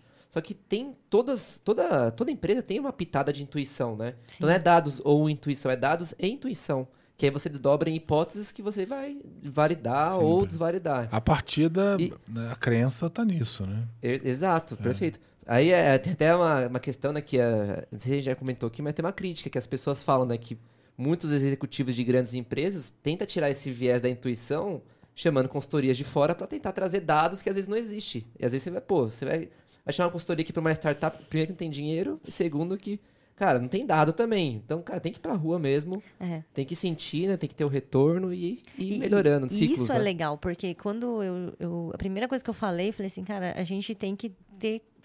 A gente tem que incentivar nos colaboradores internos e nos nossos colaboradores parceiros aí, é, esses comportamentos empreendedores, que proatividade, Inovatividade você tem que incentivar, você tem que. É, assunção de risco, que é praticamente você dá uma segurança psicológica para a pessoa assumir riscos, claro, riscos Você está numa Claro, fintech, né? Você não, você não pode. Riscos né? controlados. Não é lou- Controlados, não, é. não é loucura. porém- Exato. Então, de acordo com. Isso está na teoria de empreendedorismo, que é o que eu, que eu trabalhei. Então, tem uma série de comportamentos que você fala: meu, isso aqui precisa. É, Então, colaboração, você precisa ter colaboração entre as pessoas, sabe? Você tem que é, seguir alguns comportamentos que a gente não pode perder. Outra coisa que a gente é, trabalha lá dentro, que em empresa grande às vezes tem uma cultura de competitividade, não sei o que. Cara, assim, você levanta, você não precisa escalar ninguém. Você levanta, você vai falar com a pessoa. Você- você- cara, a gente está aqui, assim, a gente trabalha a maioria das vezes presencial. Você não precisa falar, ah, eu vou falar com o diretor. Você não vai falar com o diretor, você vai falar com a pessoa. Fala assim, cara, a gente está trabalhando aqui, você vai entrar, você não vai entrar, isso aqui está dando certo, não está dando certo. É, E isso é uma cultura que é muito protegida dentro da empresa. Legal. Eu, ó, eu, eu escuto gente que vem desses parceiros, né? E fala, cara, como aqui é gostoso de trabalhar. Me sinto de Porque a casa, gente. né? Faço parte de, de algo maior, né? de- Faço parte de algo maior. A gente tem sim responsabilidade, a gente tem cobrança. Eu sou chata, né? Eu falo, nossa, isso aqui não tá legal. Mas assim, cara, não tá legal. Mas vamos fazer junto? E assim, e tem horas que eu fico brava com alguma coisa e falo, cara, você tá entendendo que, meu, a gente precisa chegar num, num, num- ponto que a gente precisa avançar, entendeu? É, alguns A aspectos de interessantes. silos é um, é um Exato. aspecto importante. É, esse é o ponto que eu ia comentar. Porque assim, quando você constrói um, um- um lugar onde todo mundo enxerga qual é o objetivo, enxerga qual, qual é- qual é o- quais são os indicadores, e você permite essa liberdade de expressão, porque a gente fala sempre sobre isso, né, Zé? Assim, é, não importa se você é o diretor de tecnologia ou se você é o CFO. Cara, você precisa entender basicamente como funcionam as finanças, assim como o cara também precisa entender tecnologicamente como funciona Sim. o produto. E aí você tem a liberdade de expressão de, de trocar aquela ideia. Obviamente, é, você tem os especialistas, mas é, nada impede de você colocar ali a sua, a sua visão de como as coisas funcionam. Para criar um lugar assim, é realmente. A gente sabe que para uma Big Corp é bem complexo, mas como você já está construindo algo que tem essa cultura, é um caminho de, de muito É, é- sucesso. A informação precisa fluir, né? Até Sim. porque, é, do contrário, você não tem uma discussão contínua. É, e a discussão, a discussão contínua, né? Você tem uma discussão que ela vai do início ao fim, ela é determinante para que você consiga fazer com que o cara que está ali, com a barriga no fogão, entendendo que o cliente está sofrendo, consiga olhar, como a gente estava falando, amplamente e dizer, cara, olha, o cara está tendo um problema. O problema dele não é na instalação, o problema dele é que ele não está recebendo a fatura. O problema dele Exato. é que a- o medidor não está funcionando, ou seja lá o que for. A integração com a, com a rede elétrica não está boa, enfim. Sabe que, assim, tem um. Dentro dessa teoria de empreendedorismo, tem um negócio chamado agressividade competitiva. E aí, quando eu falei isso na minha, nas minhas pesquisas do doutorado, pessoal fala, nossa, agressividade não combina com agilidade. Eu falo, gente, não é agressividade de bater no outro. É agressividade de vantagem competitiva. Você tem que ter incentivo, porque as pessoas vão e falam assim, cara, eu vou. é, eu- Terça-feira, ontem, né? Eu fiz um, um, um podcast que eu participo de terças-feiras, e aí um cara falou assim, cara, eu sou o pronto designer. E sabe como é que eu, eu testo é, a minha. obtenho conhecimento empírico, né? Não. Eu vou e baixo os aplicativos do- dos meus concorrentes, eu vou baixo o aplicativo de que eu vi que é uma coisa que me interessa e tudo mais. Então, a agressividade competitiva é você ter essa vontade, sabe? Tipo, cara, você tem liberdade é, de querer ser e incentivar e trazer conhecimento aqui, inovação, lá, lá, lá, lá é, para ser o melhor. Então é isso que a gente olha, a gente fala assim, cara, a gente quer ser o melhor e a gente precisa de você, porque você vai essa, essa relação com os times, mesmo sendo times terceiros, é importante para a gente. Então a cultura que a gente é, traz dentro da empresa é vigi eu fico vigiando se a gente está sendo assim. Então, de três em três meses, eu faço uma dinâmica, aquela dinâmica né, de comportamentos, práticas, cultura, e fala, cara, ó, no final do ano passado, o que, que apareceu nessa dinâmica? Esquecer o MVP. O time falava assim, cara, vocês só falam de MVP. A gente já está colocando, eh, a gente já mudou, a gente já está numa nova plataforma, É, não sei o quê. é um- e vocês é ficam falando de MVP. Essa Cara, é assim, esqueça o MVP. Era a queixa do, do time. Como é que a gente faz isso? Eu não sei como é que a gente faz isso, porque Dá um isso nome não é... pra plataforma e crava esse nome. É. Entendeu? de Tipo agora. assim, não é uma prática de agilidade, você concorda? Tipo assim, eu, ah, é um X do, do, do- do- Não é. Tipo, você não tem É, isso. essa é clássica, essa é clássica. Essa- E- o e- MVP, o MVP é virar MVP. uma, uma coisa infinita é, E- é, é clássico. Exato, e a gente tava é na outra plataforma. Sabe como é que a gente começou a pensar? A gente começou a falar assim, cara, é, o MVP, ele foi o nosso aprendizado. Você tem que trazer inovação. Você tem que pensar que o MVP constante, é né? constante. Então a gente começou a trazer essa, cara, e a inovação? E a inovação? E a inovação? A gente não pode repetir o MVP mais, entendeu? É, no- no nosso caso, assim, como, como são, a plataforma, a gente tem muita, a plataforma tem muitas, muitas implementações, é- ela é grande, muito instituída, né? É, a gente, o, o MVP é um processo, no fim das contas, Exato. é um processo de como ativar coisas, é, de como, de como capturar ideias da garagem, né, dali da garagem de ideias, digamos assim, como se eu, como eu pego uma ideia, dou uma forma rápida para ela e valido se ela funciona e valido num público que a gente tem um relacionamento, etc, etc. Tem toda uma série de, de aspectos ali. Então, MVP é um processo, é um processo que agiliza o, o, o, o, time to market de algo que você quer fazer de forma muito, muito simples. Assim. Se for muito complexo, não vai para frente. Não, não é algo que a gente que a gente. Mas é, é- é muito natural isso acontecer, né, É. cara? Isso é bem natural. É, é mais um buzz que fica assim Sim. ali, cara. Puta, o cara tá sempre fazendo MVP. Aí fazendo MVP leva. sei Então, lá, o teste AB é o MVP, né? É, qualquer teste AB, qualquer. O cara vai, vai fazer uma vers- a versão 1. ponto- Versão 1.0, ele vai ao MVP. É. É, não, não é, não é pra ser assim. Eu, eu É. falo sobre isso na. Eu também dou aula, né? Então eu sempre Cheio de reforço. professores aqui. É. Caramba, hein? Não, não sou um Caraca, doutor, né? Vamos, vamos sair da mesa. É, você da mesa, eu só sou aluno, eterno aluno. Não, não sou um doutor, né? Mas eu conto minhas mentiras lá. É, e eu sempre reforço, gente, MVP é nessa linha, é um processo, assim, ó. Você vai estar sempre com sua versão de produto com a melhor possível para aquele momento. Então toda implementação que aconteça, você está evoluindo aquele seu produto e é um processo de MVP. E vida segue. Então é, é uma questão realmente de desapego, assim. né? Sim. O produto ele tá lá, tá estabelecido e você continua evoluindo ele baseado, de novo, no que você falou, é, baseado nos comportamentos da empresa em relação a ativar valor é, de maneira sustentável e também uma questão de que é, é- é cíclica e evolutiva mesmo. Sim. Sempre no próximo indicador, no próximo alvo e por aí vai. Eu gostei bastante do, do termo que você falou de agressividade competitiva, gostou? né? Tá vendo? O pessoal não gostava. Só, gente, gostem. Não, é, É, faz total legal, é sentido, muito né? legal. Porque até conectando com a questão do MVP, né? E com o seu caso, vocês fizeram ali um teste, né? Que seria o MVP de vocês pra ver se gerava valor pro cliente de vocês, né?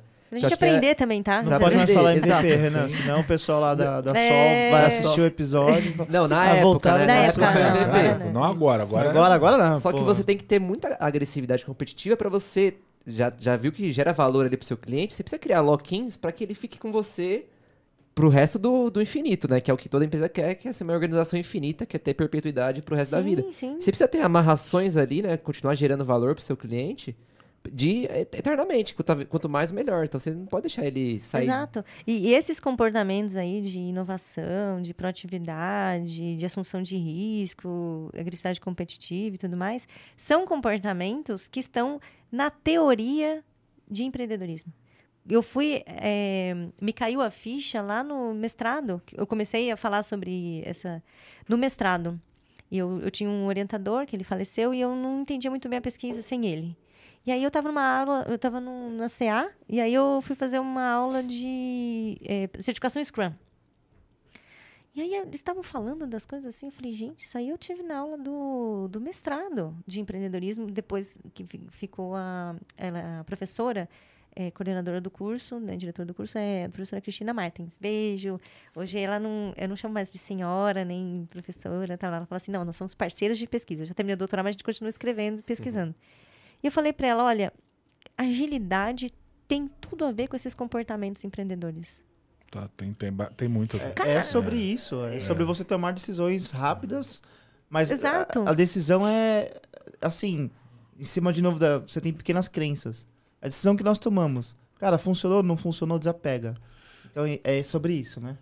E aí fui assim, e no doutorado, terminei o mestrado com, com, essa, com a relação das duas coisas, e no doutorado, inclusive, com a relação das duas coisas, e mostrando assim, cara, além de ter uma relação, de ajudar o princípio e valor, ajuda, se você tem esses comportamentos, ajuda a superar os desafios quando você está trabalhando com agilidade. Porque. Pode falar palavrão? Claro, É foda. É foda mesmo. É Cara, é muito. Assim, o preditivo, o, assim, fala, ah, é isso, ponto, acabou. Tipo, tá aqui, ó, faz isso, faz isso, faz isso. Como é que você trabalha, né? A tua cabeça fica assim, gente, cara, eu tenho, que, eu tenho que ter previsibilidade, eu tenho que ter não sei o quê, eu tenho que ter não sei o quê. Aí, ao mesmo tempo, o escopo pode mudar, e aí, cada hora não sei o quê, tem um objetivo. Mas é- é- a gente tem um objetivo para entregar, mas a gente mas tem que estar um pouco aberto. o produto, assim, tá- sabe? Sim. É, Cara, você fala, meu, é muito complexo. E aí, cara, Não, é é- muito é- desafio. De- fato, é, é, é complexo. E quando você começou a falar sobre a questão da, de como a agilidade é aderente ao modelo de startup, ao modelo de empreendedorismo, né, etc. É, o que, para mim, o pulo do gato, né, e onde está a conexão entre, entre essas coisas é, é o quanto você produz de accountability. Porque, porque no fim das contas, é, para mim, é sobre produção de valor Sim. né? E aí, assim, é, eu realmente acho que tem uma, tem uma puta de uma complexidade que é você entregar algo que, que o escopo é flutuante, que você não tem todas as certezas. E é muito natural que você comece um ciclo sem, às vezes, todas as, todas as certezas, né? Apesar de você buscar acumular muitas. Mas o, o- você tem uma coisa que você tem que trazer para o desenho, e, e eu vejo que isso é extremamente importante, é o quanto de valor você quer entregar. Porque assim, se você tem clareza do que, que você quer entregar de valor, pode ser que você precise fazer duas ou dez coisas. Sim. Então, assim, duas, ou- entre duas e dez, tem muita variação, né?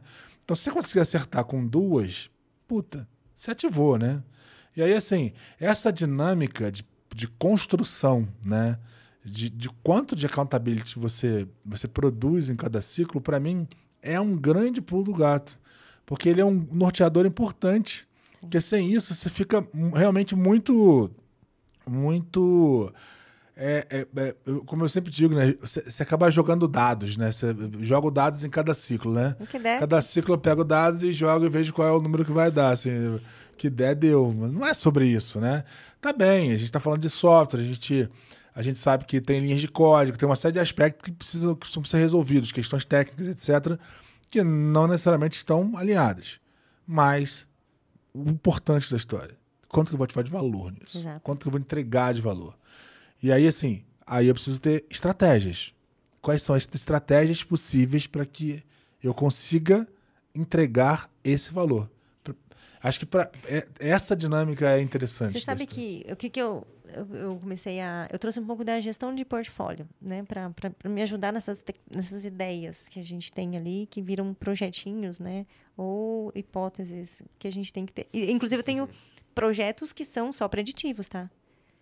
É isso? Acabou, é cronograma e assim, ah, mas é, aí não é para plataforma, é, mas às vezes você, você tem um parceiro de risco que você tem um cronograma com ele que vai plugar na- em algum momento dentro da plataforma que a gente tá trabalhando ali é, Precisa nos subir aquela, aquela integração. Exatamente. Então a gente tem, eh, tem ali. Então a gente faz a gestão eh, do, do portfólio, digamos assim. Então, só que assim, quando você tem a ideia, você tem- eu, eu, eu usei o Canvas do, do Finoc também. Eu fiz uma, uma loucura. E aí, é, bem simplificado a gestão de portfólio. Cara, qual é o benefício que você tem que esperar? E aí, sabe o que aconteceu? É, primeiro você tem que ficar em cima da pessoa, né? Porque você não, você não tem, eu não tenho business case, o quê, eu não tenho. Tipo, o cara teve uma ideia, não, não tem uma área que fala, olha, vamos viabilizar para ver o, ROI. Cara, assim, não estamos nessa. Beleza.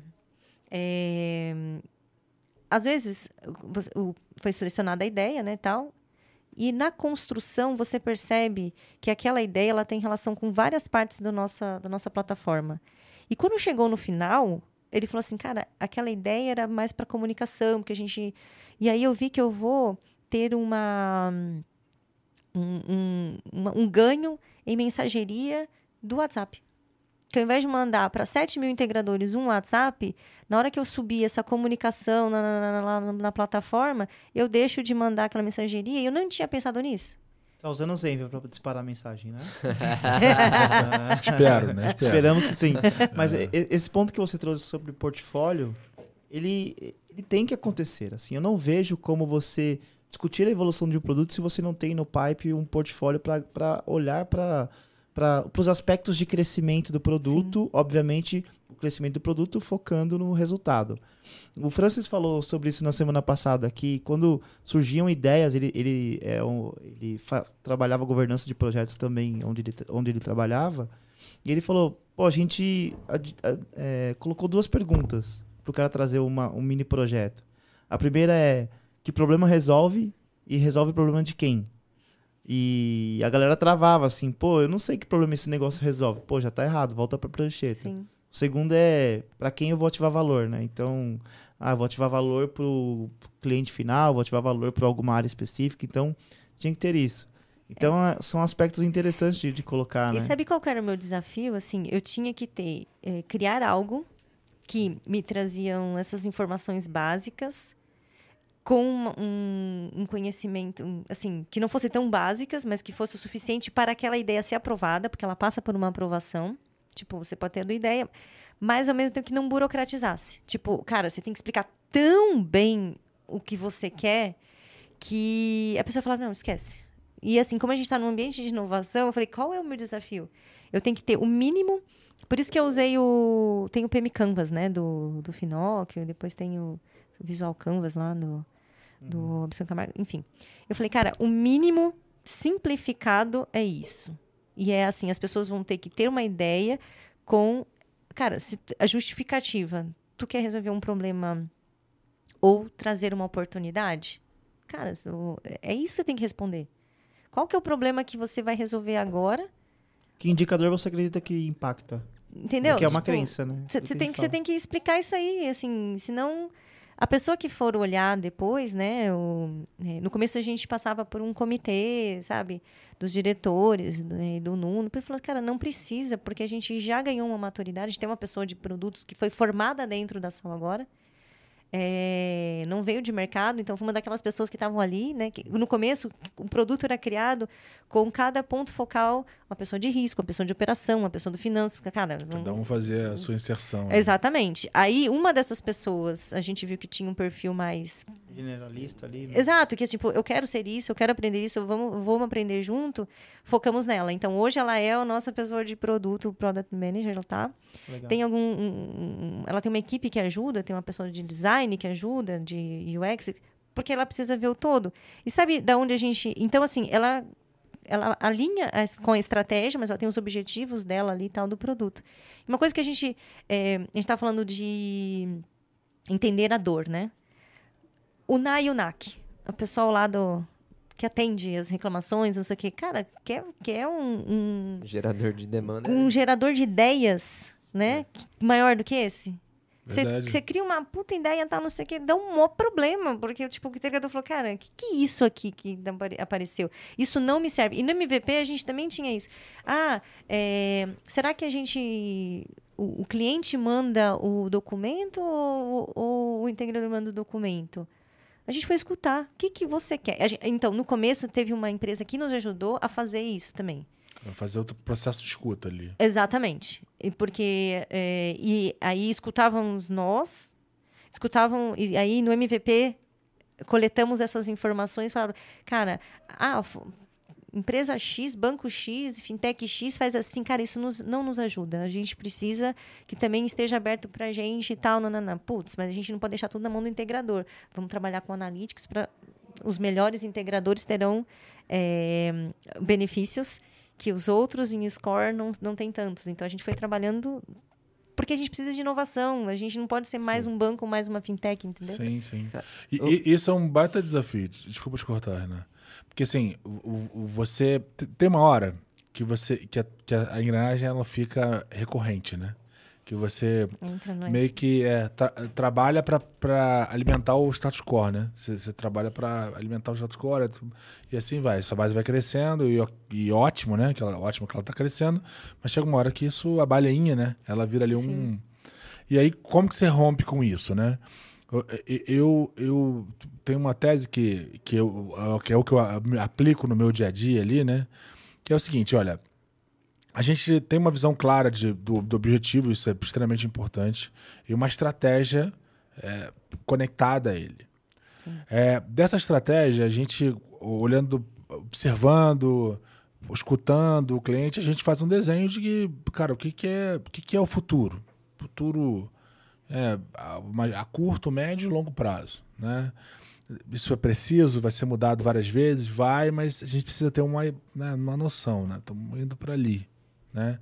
Daí para frente é, cara, agora vamos desdobrar esse negócio por ciclos menores e, e nessas discussões a gente, a gente desdobra essas conexões da estratégia com, os ite- com itens que não são ROI, eles são basicamente crenças como essa que você comentou, que, que de alguma forma se conectam ao movimento estratégico. O que a gente precisa garantir é que o movimento estratégico está conectado, ou ca- que cada iniciativa que está ali está conectada de alguma forma ao movimento estratégico, pelo menos numa crença. Sim.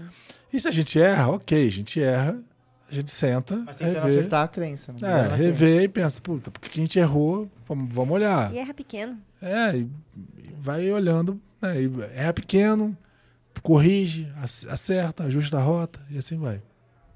Perfeito. Renan, desculpa. Não, é, acho que você estava comentando sobre inovação, né? Eu também lembrei da, da questão de gerar demanda a partir das pessoas do time, né? Sim. Quando eu trabalhava no hospital, que eu trabalhei tem algum tempo já, cara, a gente criou um- uma ferramenta interna lá, que era basicamente um formulário ali online, onde qualquer colaborador, então mais de É isso aí. 1.500 colaboradores, conseguiam dar, dar ideias.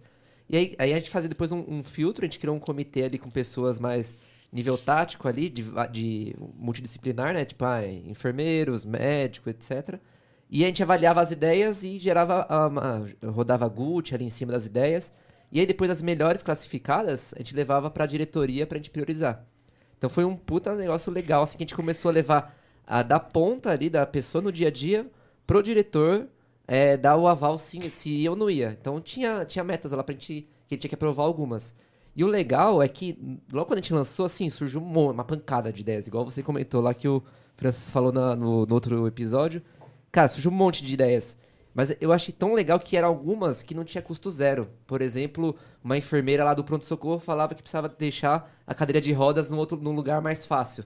Que sabe, às vezes não tinha um canal com o líder direto, às vezes tinha alguma, alguma questão ali, alguma fricção. Cara, que aquilo virou uma, alguma coisa com ideia simples que você conseguia gerar inovação ou até melhoria de processo. É, lá- a gente, eh, na verdade, foi um formulário mesmo. A gente É, tem um legal. formulário, continua sendo. Hoje está automatizado algumas coisas de aprovação, sabe? Uhum. Porque era, me dava um bom trabalho, assim, tipo, era um formulário. Assim, cara, zero custo, tá? Então a gente tem Exato, o é. Azure e a gente tem lá. no Cara, a gente vai trabalhar com o que a gente tem. Eu não tenho Clarity, eu não tenho o Gira. Sim, é. É, entendeu? É assim, eu não tenho e não é, tenho é outro pretensão de ter. ambiente, né? Eu, eu tava numa empresa super complexa. Sim, super- sim, faz coisa. total Agora você tá sentido. num um time muito mais enxuto. Às vezes você consegue, a pessoa consegue te dar uma ideia daqui, né? Numa É. mesa, né? É. Eu, eu quero explorar um pouco mais a, a Sol. É, até por curiosidade, a gente sempre usa aqui o episódio para aprender também dos negócios, enfim. É, você falou que tem uma cultura muito forte, porta para dentro, em relação à forma de como a galera se comporta, assim. Sim. É, é uma pegada bem intraempreendedora. Sim. Mas a minha visão, a, a minha discussão aqui é sobre porta para fora, porque entendendo um pouco do, do negócio, me corrija se eu estiver errado, vocês têm um processo de é, aprovar o crédito bem, assim, bem no limite, assim, para simplificar. Você faz tudo análise, tem, obviamente tem toda uma complexidade ali, faz toda uma análise e depois o cliente ele precisa pagar Sim. recorrentemente. Sim. O seu LTV vai até. Você, me corrija aí, o, life, lifetime, value, da, lifetime value desse cliente ele vai até a última parcela ali. É, porque provavelmente o cara pagou por aquilo. O que, que vocês abordam de experiência, de É, inteligência? essa é uma pergunta, inclusive. Vai É. ou vocês acompanham além disso? É. Vocês Não. acompanham, vocês Então, segue é, nisso? não, Que- não que- deu tempo de ninguém ter pago a última parcela ainda, né? A ainda não teve ninguém 12 vezes. Se fosse 12 vezes, ainda deve acabar agora, porque né, a gente começou MVP, foi lá para agosto. Mas só para assim. complementar, é, porta para fora, essa cultura ela transcende, vocês levam isso na mão do cliente para ele, eles entenderem o valor que tem a Sol, para incentivar o cara, cara, pô, paga ali porque pra gente é importante, para você também é, sabe? Sim, então, a gente tem ah, algumas ações, mas ainda são não são tão grandes assim. A gente tem algumas ações para trazer valor para o cliente e fidelizar esse cliente em, em outras coisas. A gente tem algum- algumas ideias ali que a gente está trabalhando. É, uma das coisas que a gente trabalha é nesse. A gente tem um monitoramento né, da, das usinas, né, que a gente criou lá uma forma. E a gente tem. é, comunicações ou canais específicos para esses clientes para mostrar o valor da usina dele. Ele consegue, ele tem dashboards específicos que mostram o resultado da usina dele, se está bem é, construída, inclusive até para a gente olhar aqueles integradores, assim, tipo os melhores integradores são que os que têm melhor, os melhores projetos e que é, geram de fato a energia que foi prometida. Uma outra relação que a gente está construindo é em relação à a ESG. assim, é, o, o- a pegada de carbono, Crédito carbono. o crédito, é, assim, algum- alguns produtos que a gente vê que são importantes em relação à manutenção, sabe? Algumas coisas assim a gente já começou a trabalhar. Porque foi o que eu falei, a gente falou, bom, o, o básico bem feito a gente tem que, que, que fazer. Essas outras interações assim do pós, a gente está aprendendo ainda. Sim, é uma segunda fase. É uma né? segunda fase que a gente começou, mas que precisa evoluir bem, assim. Mas a Que gente parece ter, tenta. ter muito sentido, né? Manutenção, do, manutenção das placas, por exemplo. Sim. Algum tipo de produto. Tô pensando aqui, né? É. agora. Sim, sim. Algum Dando tipo de produto Manda o É. form, manda o form pra Dando mim. pitaco, é. que o cara vai ter, que- vai ter que, sei lá, usar pra, pra, pra dar manutenção. Seguros específicos. Seguros específicos. É, a pegada de carbono, crédito, assim, a gente, a gente começou é, a, a olhar e falar assim, cara, agora que a gente está É que bem é, no é um crédito, MVP né? ainda, né? Tô brincando. Essa parte a gente vai ter que vai brigar. É, mas a gente começou a pensar nisso, assim, cara, a gente está um ano e meio, faz né, um ano e meio agora. É, como que a gente, o cliente final, ele olha pra gente e fala assim, cara, não é que eles são bons? Mas se o cara não paga, ele corta a energia ou não? Continua. Hum. A gente tem uma tecnologia que, que a gente. A placa. Então, assim, cara. é É, ele, vai, ele, vai, ele vai continuar com a energia, isso que é porque ele ainda tá ligado.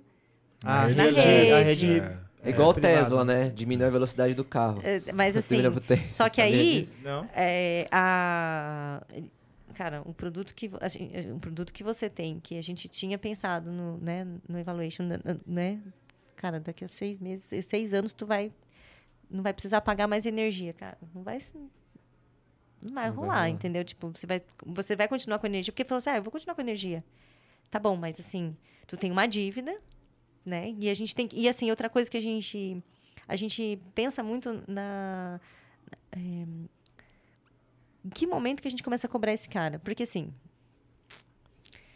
Se não puder falar, tudo bem, tá? não, assim, o que acontece? A gente tem um a gente tem assim, o projeto para ser aprovado, ele demora um tempo.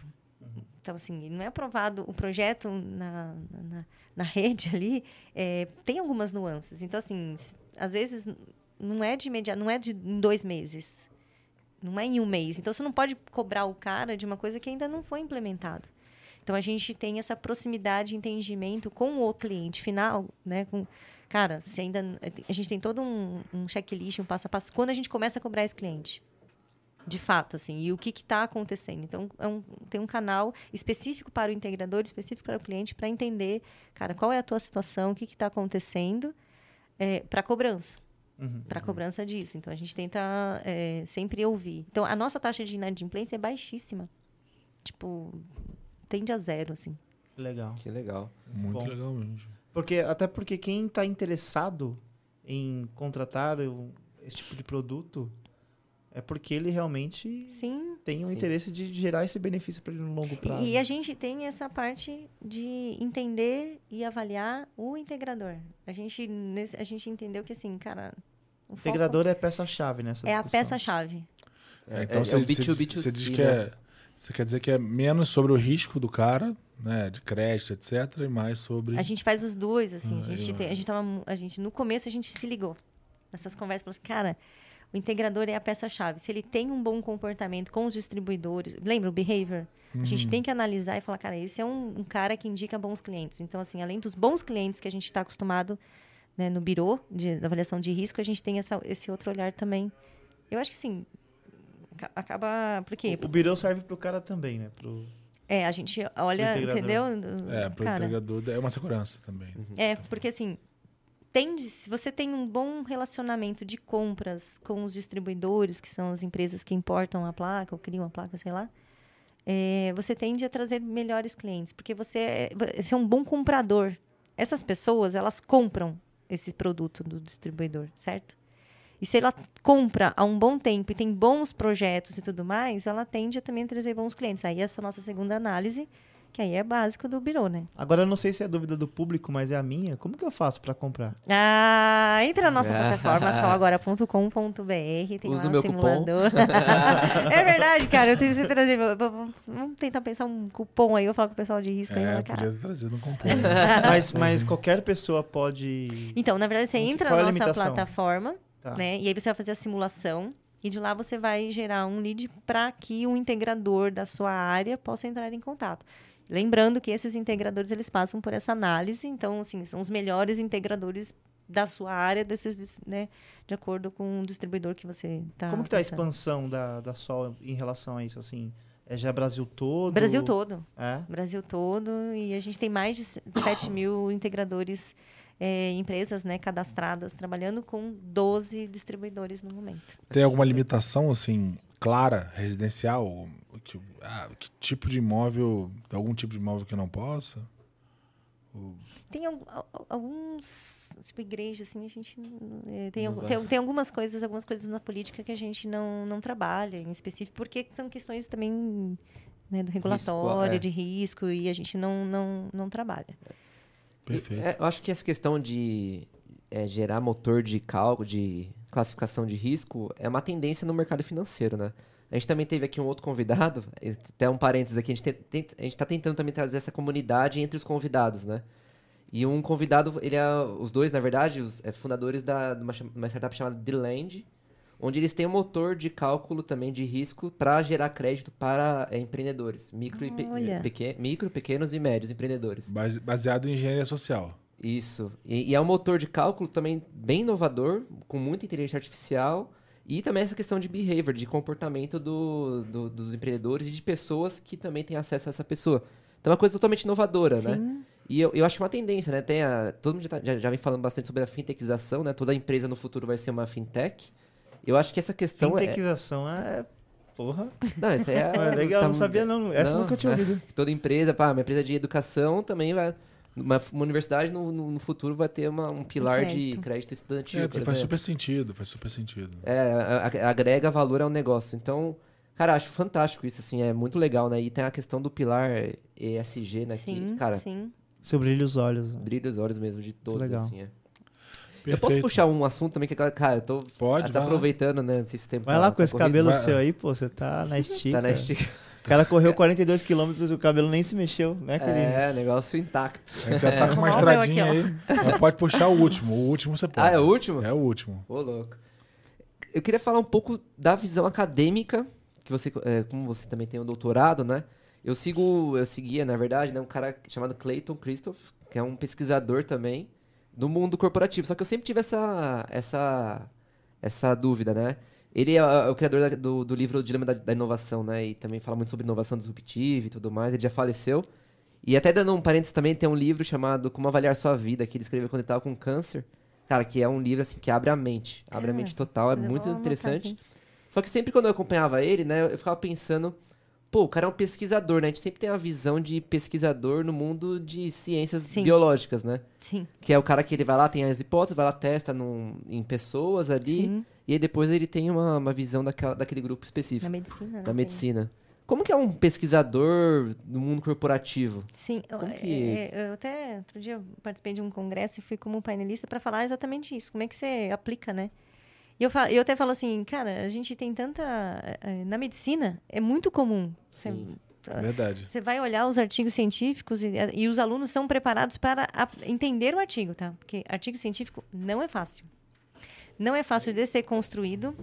Não é fácil. Ela é. É médica, né? é. E vocês são, são preparados para entender, porque você fala, meu, é a vida. Tu, tu não vai não. Você não é achômetro, né? Você tem que estar baseado até para se proteger Exatamente. legalmente. né? Então, é, você não. Ah, eu vou ler um livro sobre isso. Cara, a pesquisa na medicina acadêmica ela é forte e os alunos são é, treinados para entender aquele artigo que não é fácil. Por quê? Tem um rigor metodológico. Você não é uma consultoria, você não, né? Ah, tá vendo? Ela- É, tem um rigor metodológico grande para aquela pesquisa.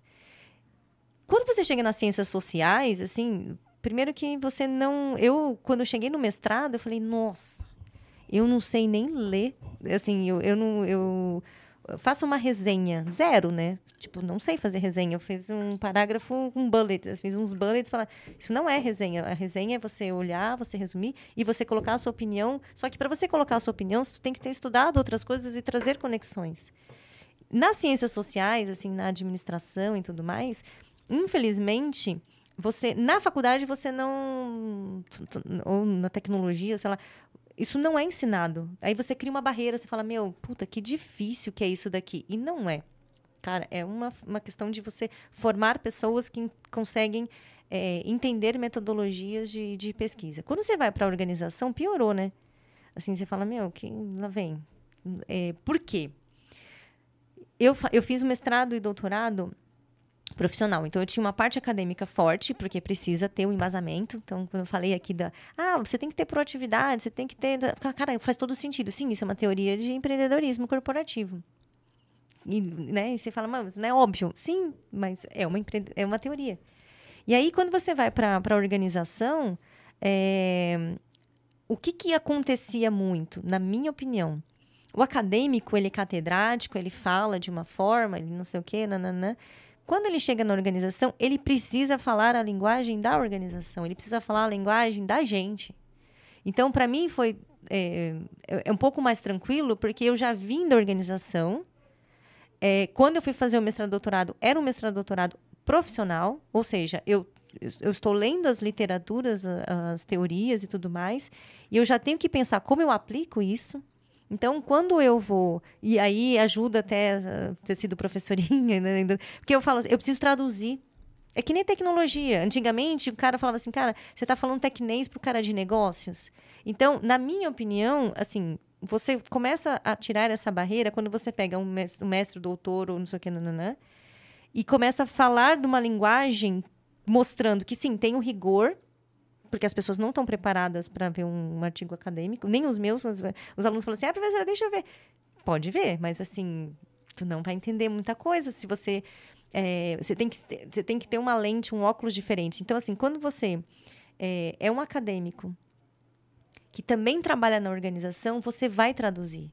Não adianta eu chegar e falar das teorias, não sei o quê, porque nananã, Covens, Levin, não vai entender. Então, por que, que eu não simplifico isso? E aí vem. é, então, assim, tudo que a gente faz na pesquisa, inclusive nas ciências sociais, é para resolver um problema. É para trazer uma- um, um diálogo, um- alguma coisa assim. Então, por que, que as pessoas não fazem, não, não deixam, não conversam sobre isso, não trazem É, daí se não for acessível, né? Cara, você não vai. Né? Assim, é, os meus artigos, a minha tese, não sei o quê, elas não servem para nada se não aplicados. Então, aí vem o Blá com a pesquisadora. Cara, é, essa foi a ideia. Por que, que eu não coloquei doutora Vanessa, ou Vanessa não sei o quê? né? Cara, não, vamos conversar. Por isso que é Blá. É um Muito Blá bom. só, né? Entendeu? Aham. Cara, vamos conversar sobre a pesquisa e como essa pesquisa vai resolver o teu problema? Ou não vai, mas vai abrir um diálogo, uma discussão ali, entendeu? Tipo, falta gente fazendo isso, na minha opinião. Eu tenho, eu tenho uma ideia, assim, de eh, específica que eu vou ter que, eh, assim, cara, eu tenho que traduzir o que, o que eu leio para, inclusive, para eu, eu, eu fiz um, um artigo da revista Mundo PM, como foi a construção da fintech. Sabe qual artigo que eu me baseei? Eu peguei um artigo de transformação, transformação ágil, e aí aquelas etapas da transformação, eu falei, cara, aqui não é transformação, aqui é criação. E aí é um artigo acadêmico que eu fui seguindo aquelas etapas de acordo com a minha pesquisa também do doutorado, de acordo com o que aconteceu, e, eu, e a gente criou a empresa. Num É, artigo você científico. Acompanhou a estética da. Cara, é. algu- alguém fez aqui um artigo de transformação de agilidade dentro de uma organização. Eu não tinha artigo de criação de fintech, entendeu? Eu olhei aquilo, aquela pesquisa, vou transformar. E a revista Mundo PM, ela tem um. Apesar de ter. Né, ela tem um. Você tem que escrever para pessoas que não são acadêmicas. É fantástico, cara. Porque eu tenho que escrever baseado na literatura alguma coisa, na teoria, de pesquisas, na verdade, não é só teoria, né? De pesquisas acadêmicas, uma aplicação na prática. Então, a gente fez esse artigo no final do ano passado. Cara, a gente precisa falar para pessoas, não é complexo. É uma, é uma é, é curadoria. A gente fala muito de, de fake news, aquelas coisas que não, não vou entrar em política que não é o caso. Mas assim, se tu educa a- a- a- as pessoas a terem curadoria, a, a terem, sabe, responsabilidade, a ler coisas de pesquisadores que tiveram rigor, Uhum. Cara, assim, al- alguém já fez esse trabalho, é difícil, mas dá para ser aplicado. Vamos, vamos tirar. Ah, eu sou acadêmico, eu sou catedrático, eu sou não sei o quê. Cara, todo mundo trabalha para trazer alguma solução. É verdade. Tem uma. Sair um pouco do pedestal e se colocar numa. Exato, vamos dialogar. de igual, né? Eu, eu, eu tive um aprendizado bem interessante nesse sentido, que foi a, a criação de um produto voltado para RH, né? É, e nessa, nessa, nessa ocasião, a gente precisa formar um time multidisciplinar, né? Sim. Tendo nada de RH, precisa, precisa montar ter gente de RH para construir o produto. É, formando um ciclo e, tudo, e etc. Cara, eu tive muito feedback de como, de como, de como falar, de como levar a informação, de como aterrissar esse negócio para que as pessoas conseguissem entender, que elas conseguissem se conectar. E eu acredito, eu acredito muito né, nisso que a gente está fazendo aqui. Acho que bons. O Celhão, mais uma vez aqui, o Celhão, o Léo fala muito isso, né? Bons causos conectam as pessoas, né? Sim. Conta um bom causo que você vai ter gente conectada na- no que você está no que você tá se propondo. Então, assim, uma história, ela, ela, ela é muito mais interessante do que você ler algo que é- tem uma estrutura técnica complexa, etc. Isso é muito mais acessível, né? A minha esposa também dá um exemplo parecido, né? Ela fala que os melhores artigos de história que ela conhece foram produzidos por jornalistas. Por quê? É. Porque o cara tem uma estética diferente, né? Ele, ele tem uma habilidade de comunicação que Sim. vem de outro aspecto. Vou né? além. Os, os conteúdos mais acadêmicos de é, coisas é, profissionais que eu vi foi no produto piloto. não, tô brincando, brincadeira da Tá parte. brincando, pô? Mas- E aí? É ou não é? Ah, agora é a Não, o hora. que a gente tenta trazer é justamente isso. A gente tenta democratizar o- essa- esse linguajar. A gente até evita falar algumas buzzwords aqui, que é, tá famosas no mercado, justamente para tentar trazer um nivelamento de conhecimento e conseguir compartilhar uma, É um conteúdo. Tornar a área mais acessível, né? Tem Acho um é cara que eu sigo que ele, ele, ele é psiquiatra e ele fala isso. Cara, a gente tem que a gente tem que falar sobre as coisas, mesmo que os acadêmicos falem assim, nossa, tá falando tudo errado. Ou os agilistas falam assim, nossa, tá falando besteira. Cara, Ah. a gente tem que falar. É isso. Exato. A gente. É, é- isso acontece quando a gente está usando o método pela metade. É, Ah, estamos fazendo uma API, mas aí o cara fala, mas não tem isso, isso, isso. O cara não importa. É, é, a gente é, resolve o problema, a gente queria fazer um negócio que fosse assim e o melhor nome que apareceu foi esse. exato. X. É isso, é nessa linha, né? Não parece, gente, mas estamos aqui há quase duas horas. Mentira. Olha, É. passou rápido, hein? Passa muito rápido. E, como eu disse, o propósito maior é a gente trocar informação e que sejam duas horas agradáveis. Espero que tenha sido para todos. Tenha sido tão. é, duas horas tão agradáveis para todos quanto foi para mim. Pra mim foi bastante. Bonito, Eu estou muito feliz. Muito Zé tá obrigado. emotivo hoje, Zé Pô, tá Muito obrigado por- profundo. pela tua presença aqui, Vanessa. Somou pra caramba. Rafa, vou fazer uma última rodada aqui para considerações finais e a gente te dá a palavra no final. Rafa, suas considerações. Atendemos suas expectativas. Ah, Como é, que, doutora, como é que tá a sua visão no final? doutora arrebentou aqui. Eu sempre falo sobre isso aqui. Aprendi sobre mais um negócio, aprendi sobre novas formas de gerar repertório. Então, cara, foi uma aula de verdade aqui, o que a gente teve. Uma troca muito leve, assim, muito rápida e dinâmica. Então, pô, tu saiu daqui super feliz, né? Bom demais, Renanzinho. Cara, também saio muito feliz. Muito rico o papo, mesmo agradecer novamente a doutora, doutora Vanessa. Sensacional mesmo, é, acho que é, tem algum- algumas coisas que... Muitas pessoas falam sobre só teoria, prática, né? Acho que as duas coisas têm que estar alinhadas e casadas, né? É, e acho que é isso que a gente conseguiu é, bater bastante nesse, nessa, nesses assuntos, né? Legal, acho que a gente conseguiu explorar uma história sensacional. A sua história de vida é sensacional. Muito Parabéns.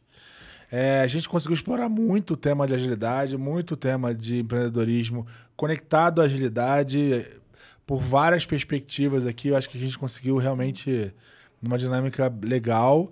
Muito, muito obrigado. Aprendi muito hoje. Eu estou saindo Também. daqui realmente, cara, com, Com a cabeça, é, né? com, é, com muito mais repertório.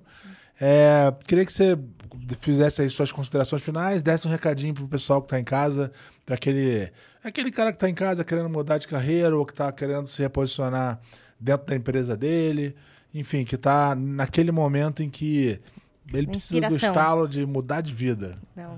Bom, primeiro eu tenho que agradecer vocês pela generosidade. Vocês foram muito bacanas comigo, assim, meu primeiro podcast, assim, né? Tô me sentindo muito importante e tal. Eu agradecer de verdade, aprendi muito. É, saio daqui com autoestima, assim, vou para casa falando, uau, nossa, tô, né? É, agradecer a contribuição, é, a oportunidade de eu estar aqui e passar conhecimento, o pouco que eu vivi é, na minha vida. E um recado, assim, que eu é, que eu falo para as pessoas né, que estão procurando transição. é Assim, tem teve questão de layoff, demissão, tem uma série de coisas que não é nem transição, mas as pessoas estão precisando ali de uma luz, uma fé e tudo mais. Eu vou, eu vou falar um, um- uma parte que ela é bíblica, mas é assim, tudo posso naquele que me fortalece. Cara, tenha fé. Se tu tá num, num momento difícil, numa transição, é, assim como eu já tive, né, em muitos momentos, cara, segue, faz o teu caminho bacana, aprende. Esses podcasts ajudam pra caramba, né, a trazer insights, a direcionar muita coisa que está na nossa carreira. Escutem isso, a gente, a gente tem uma democratização de conhecimento muito grande. Cara, valorizem muito, né? É gratuito, né? Então, assim, vão, vão nessa. E além de ter muito conhecimento técnico, dê um bom trabalho, seja uma boa pessoa.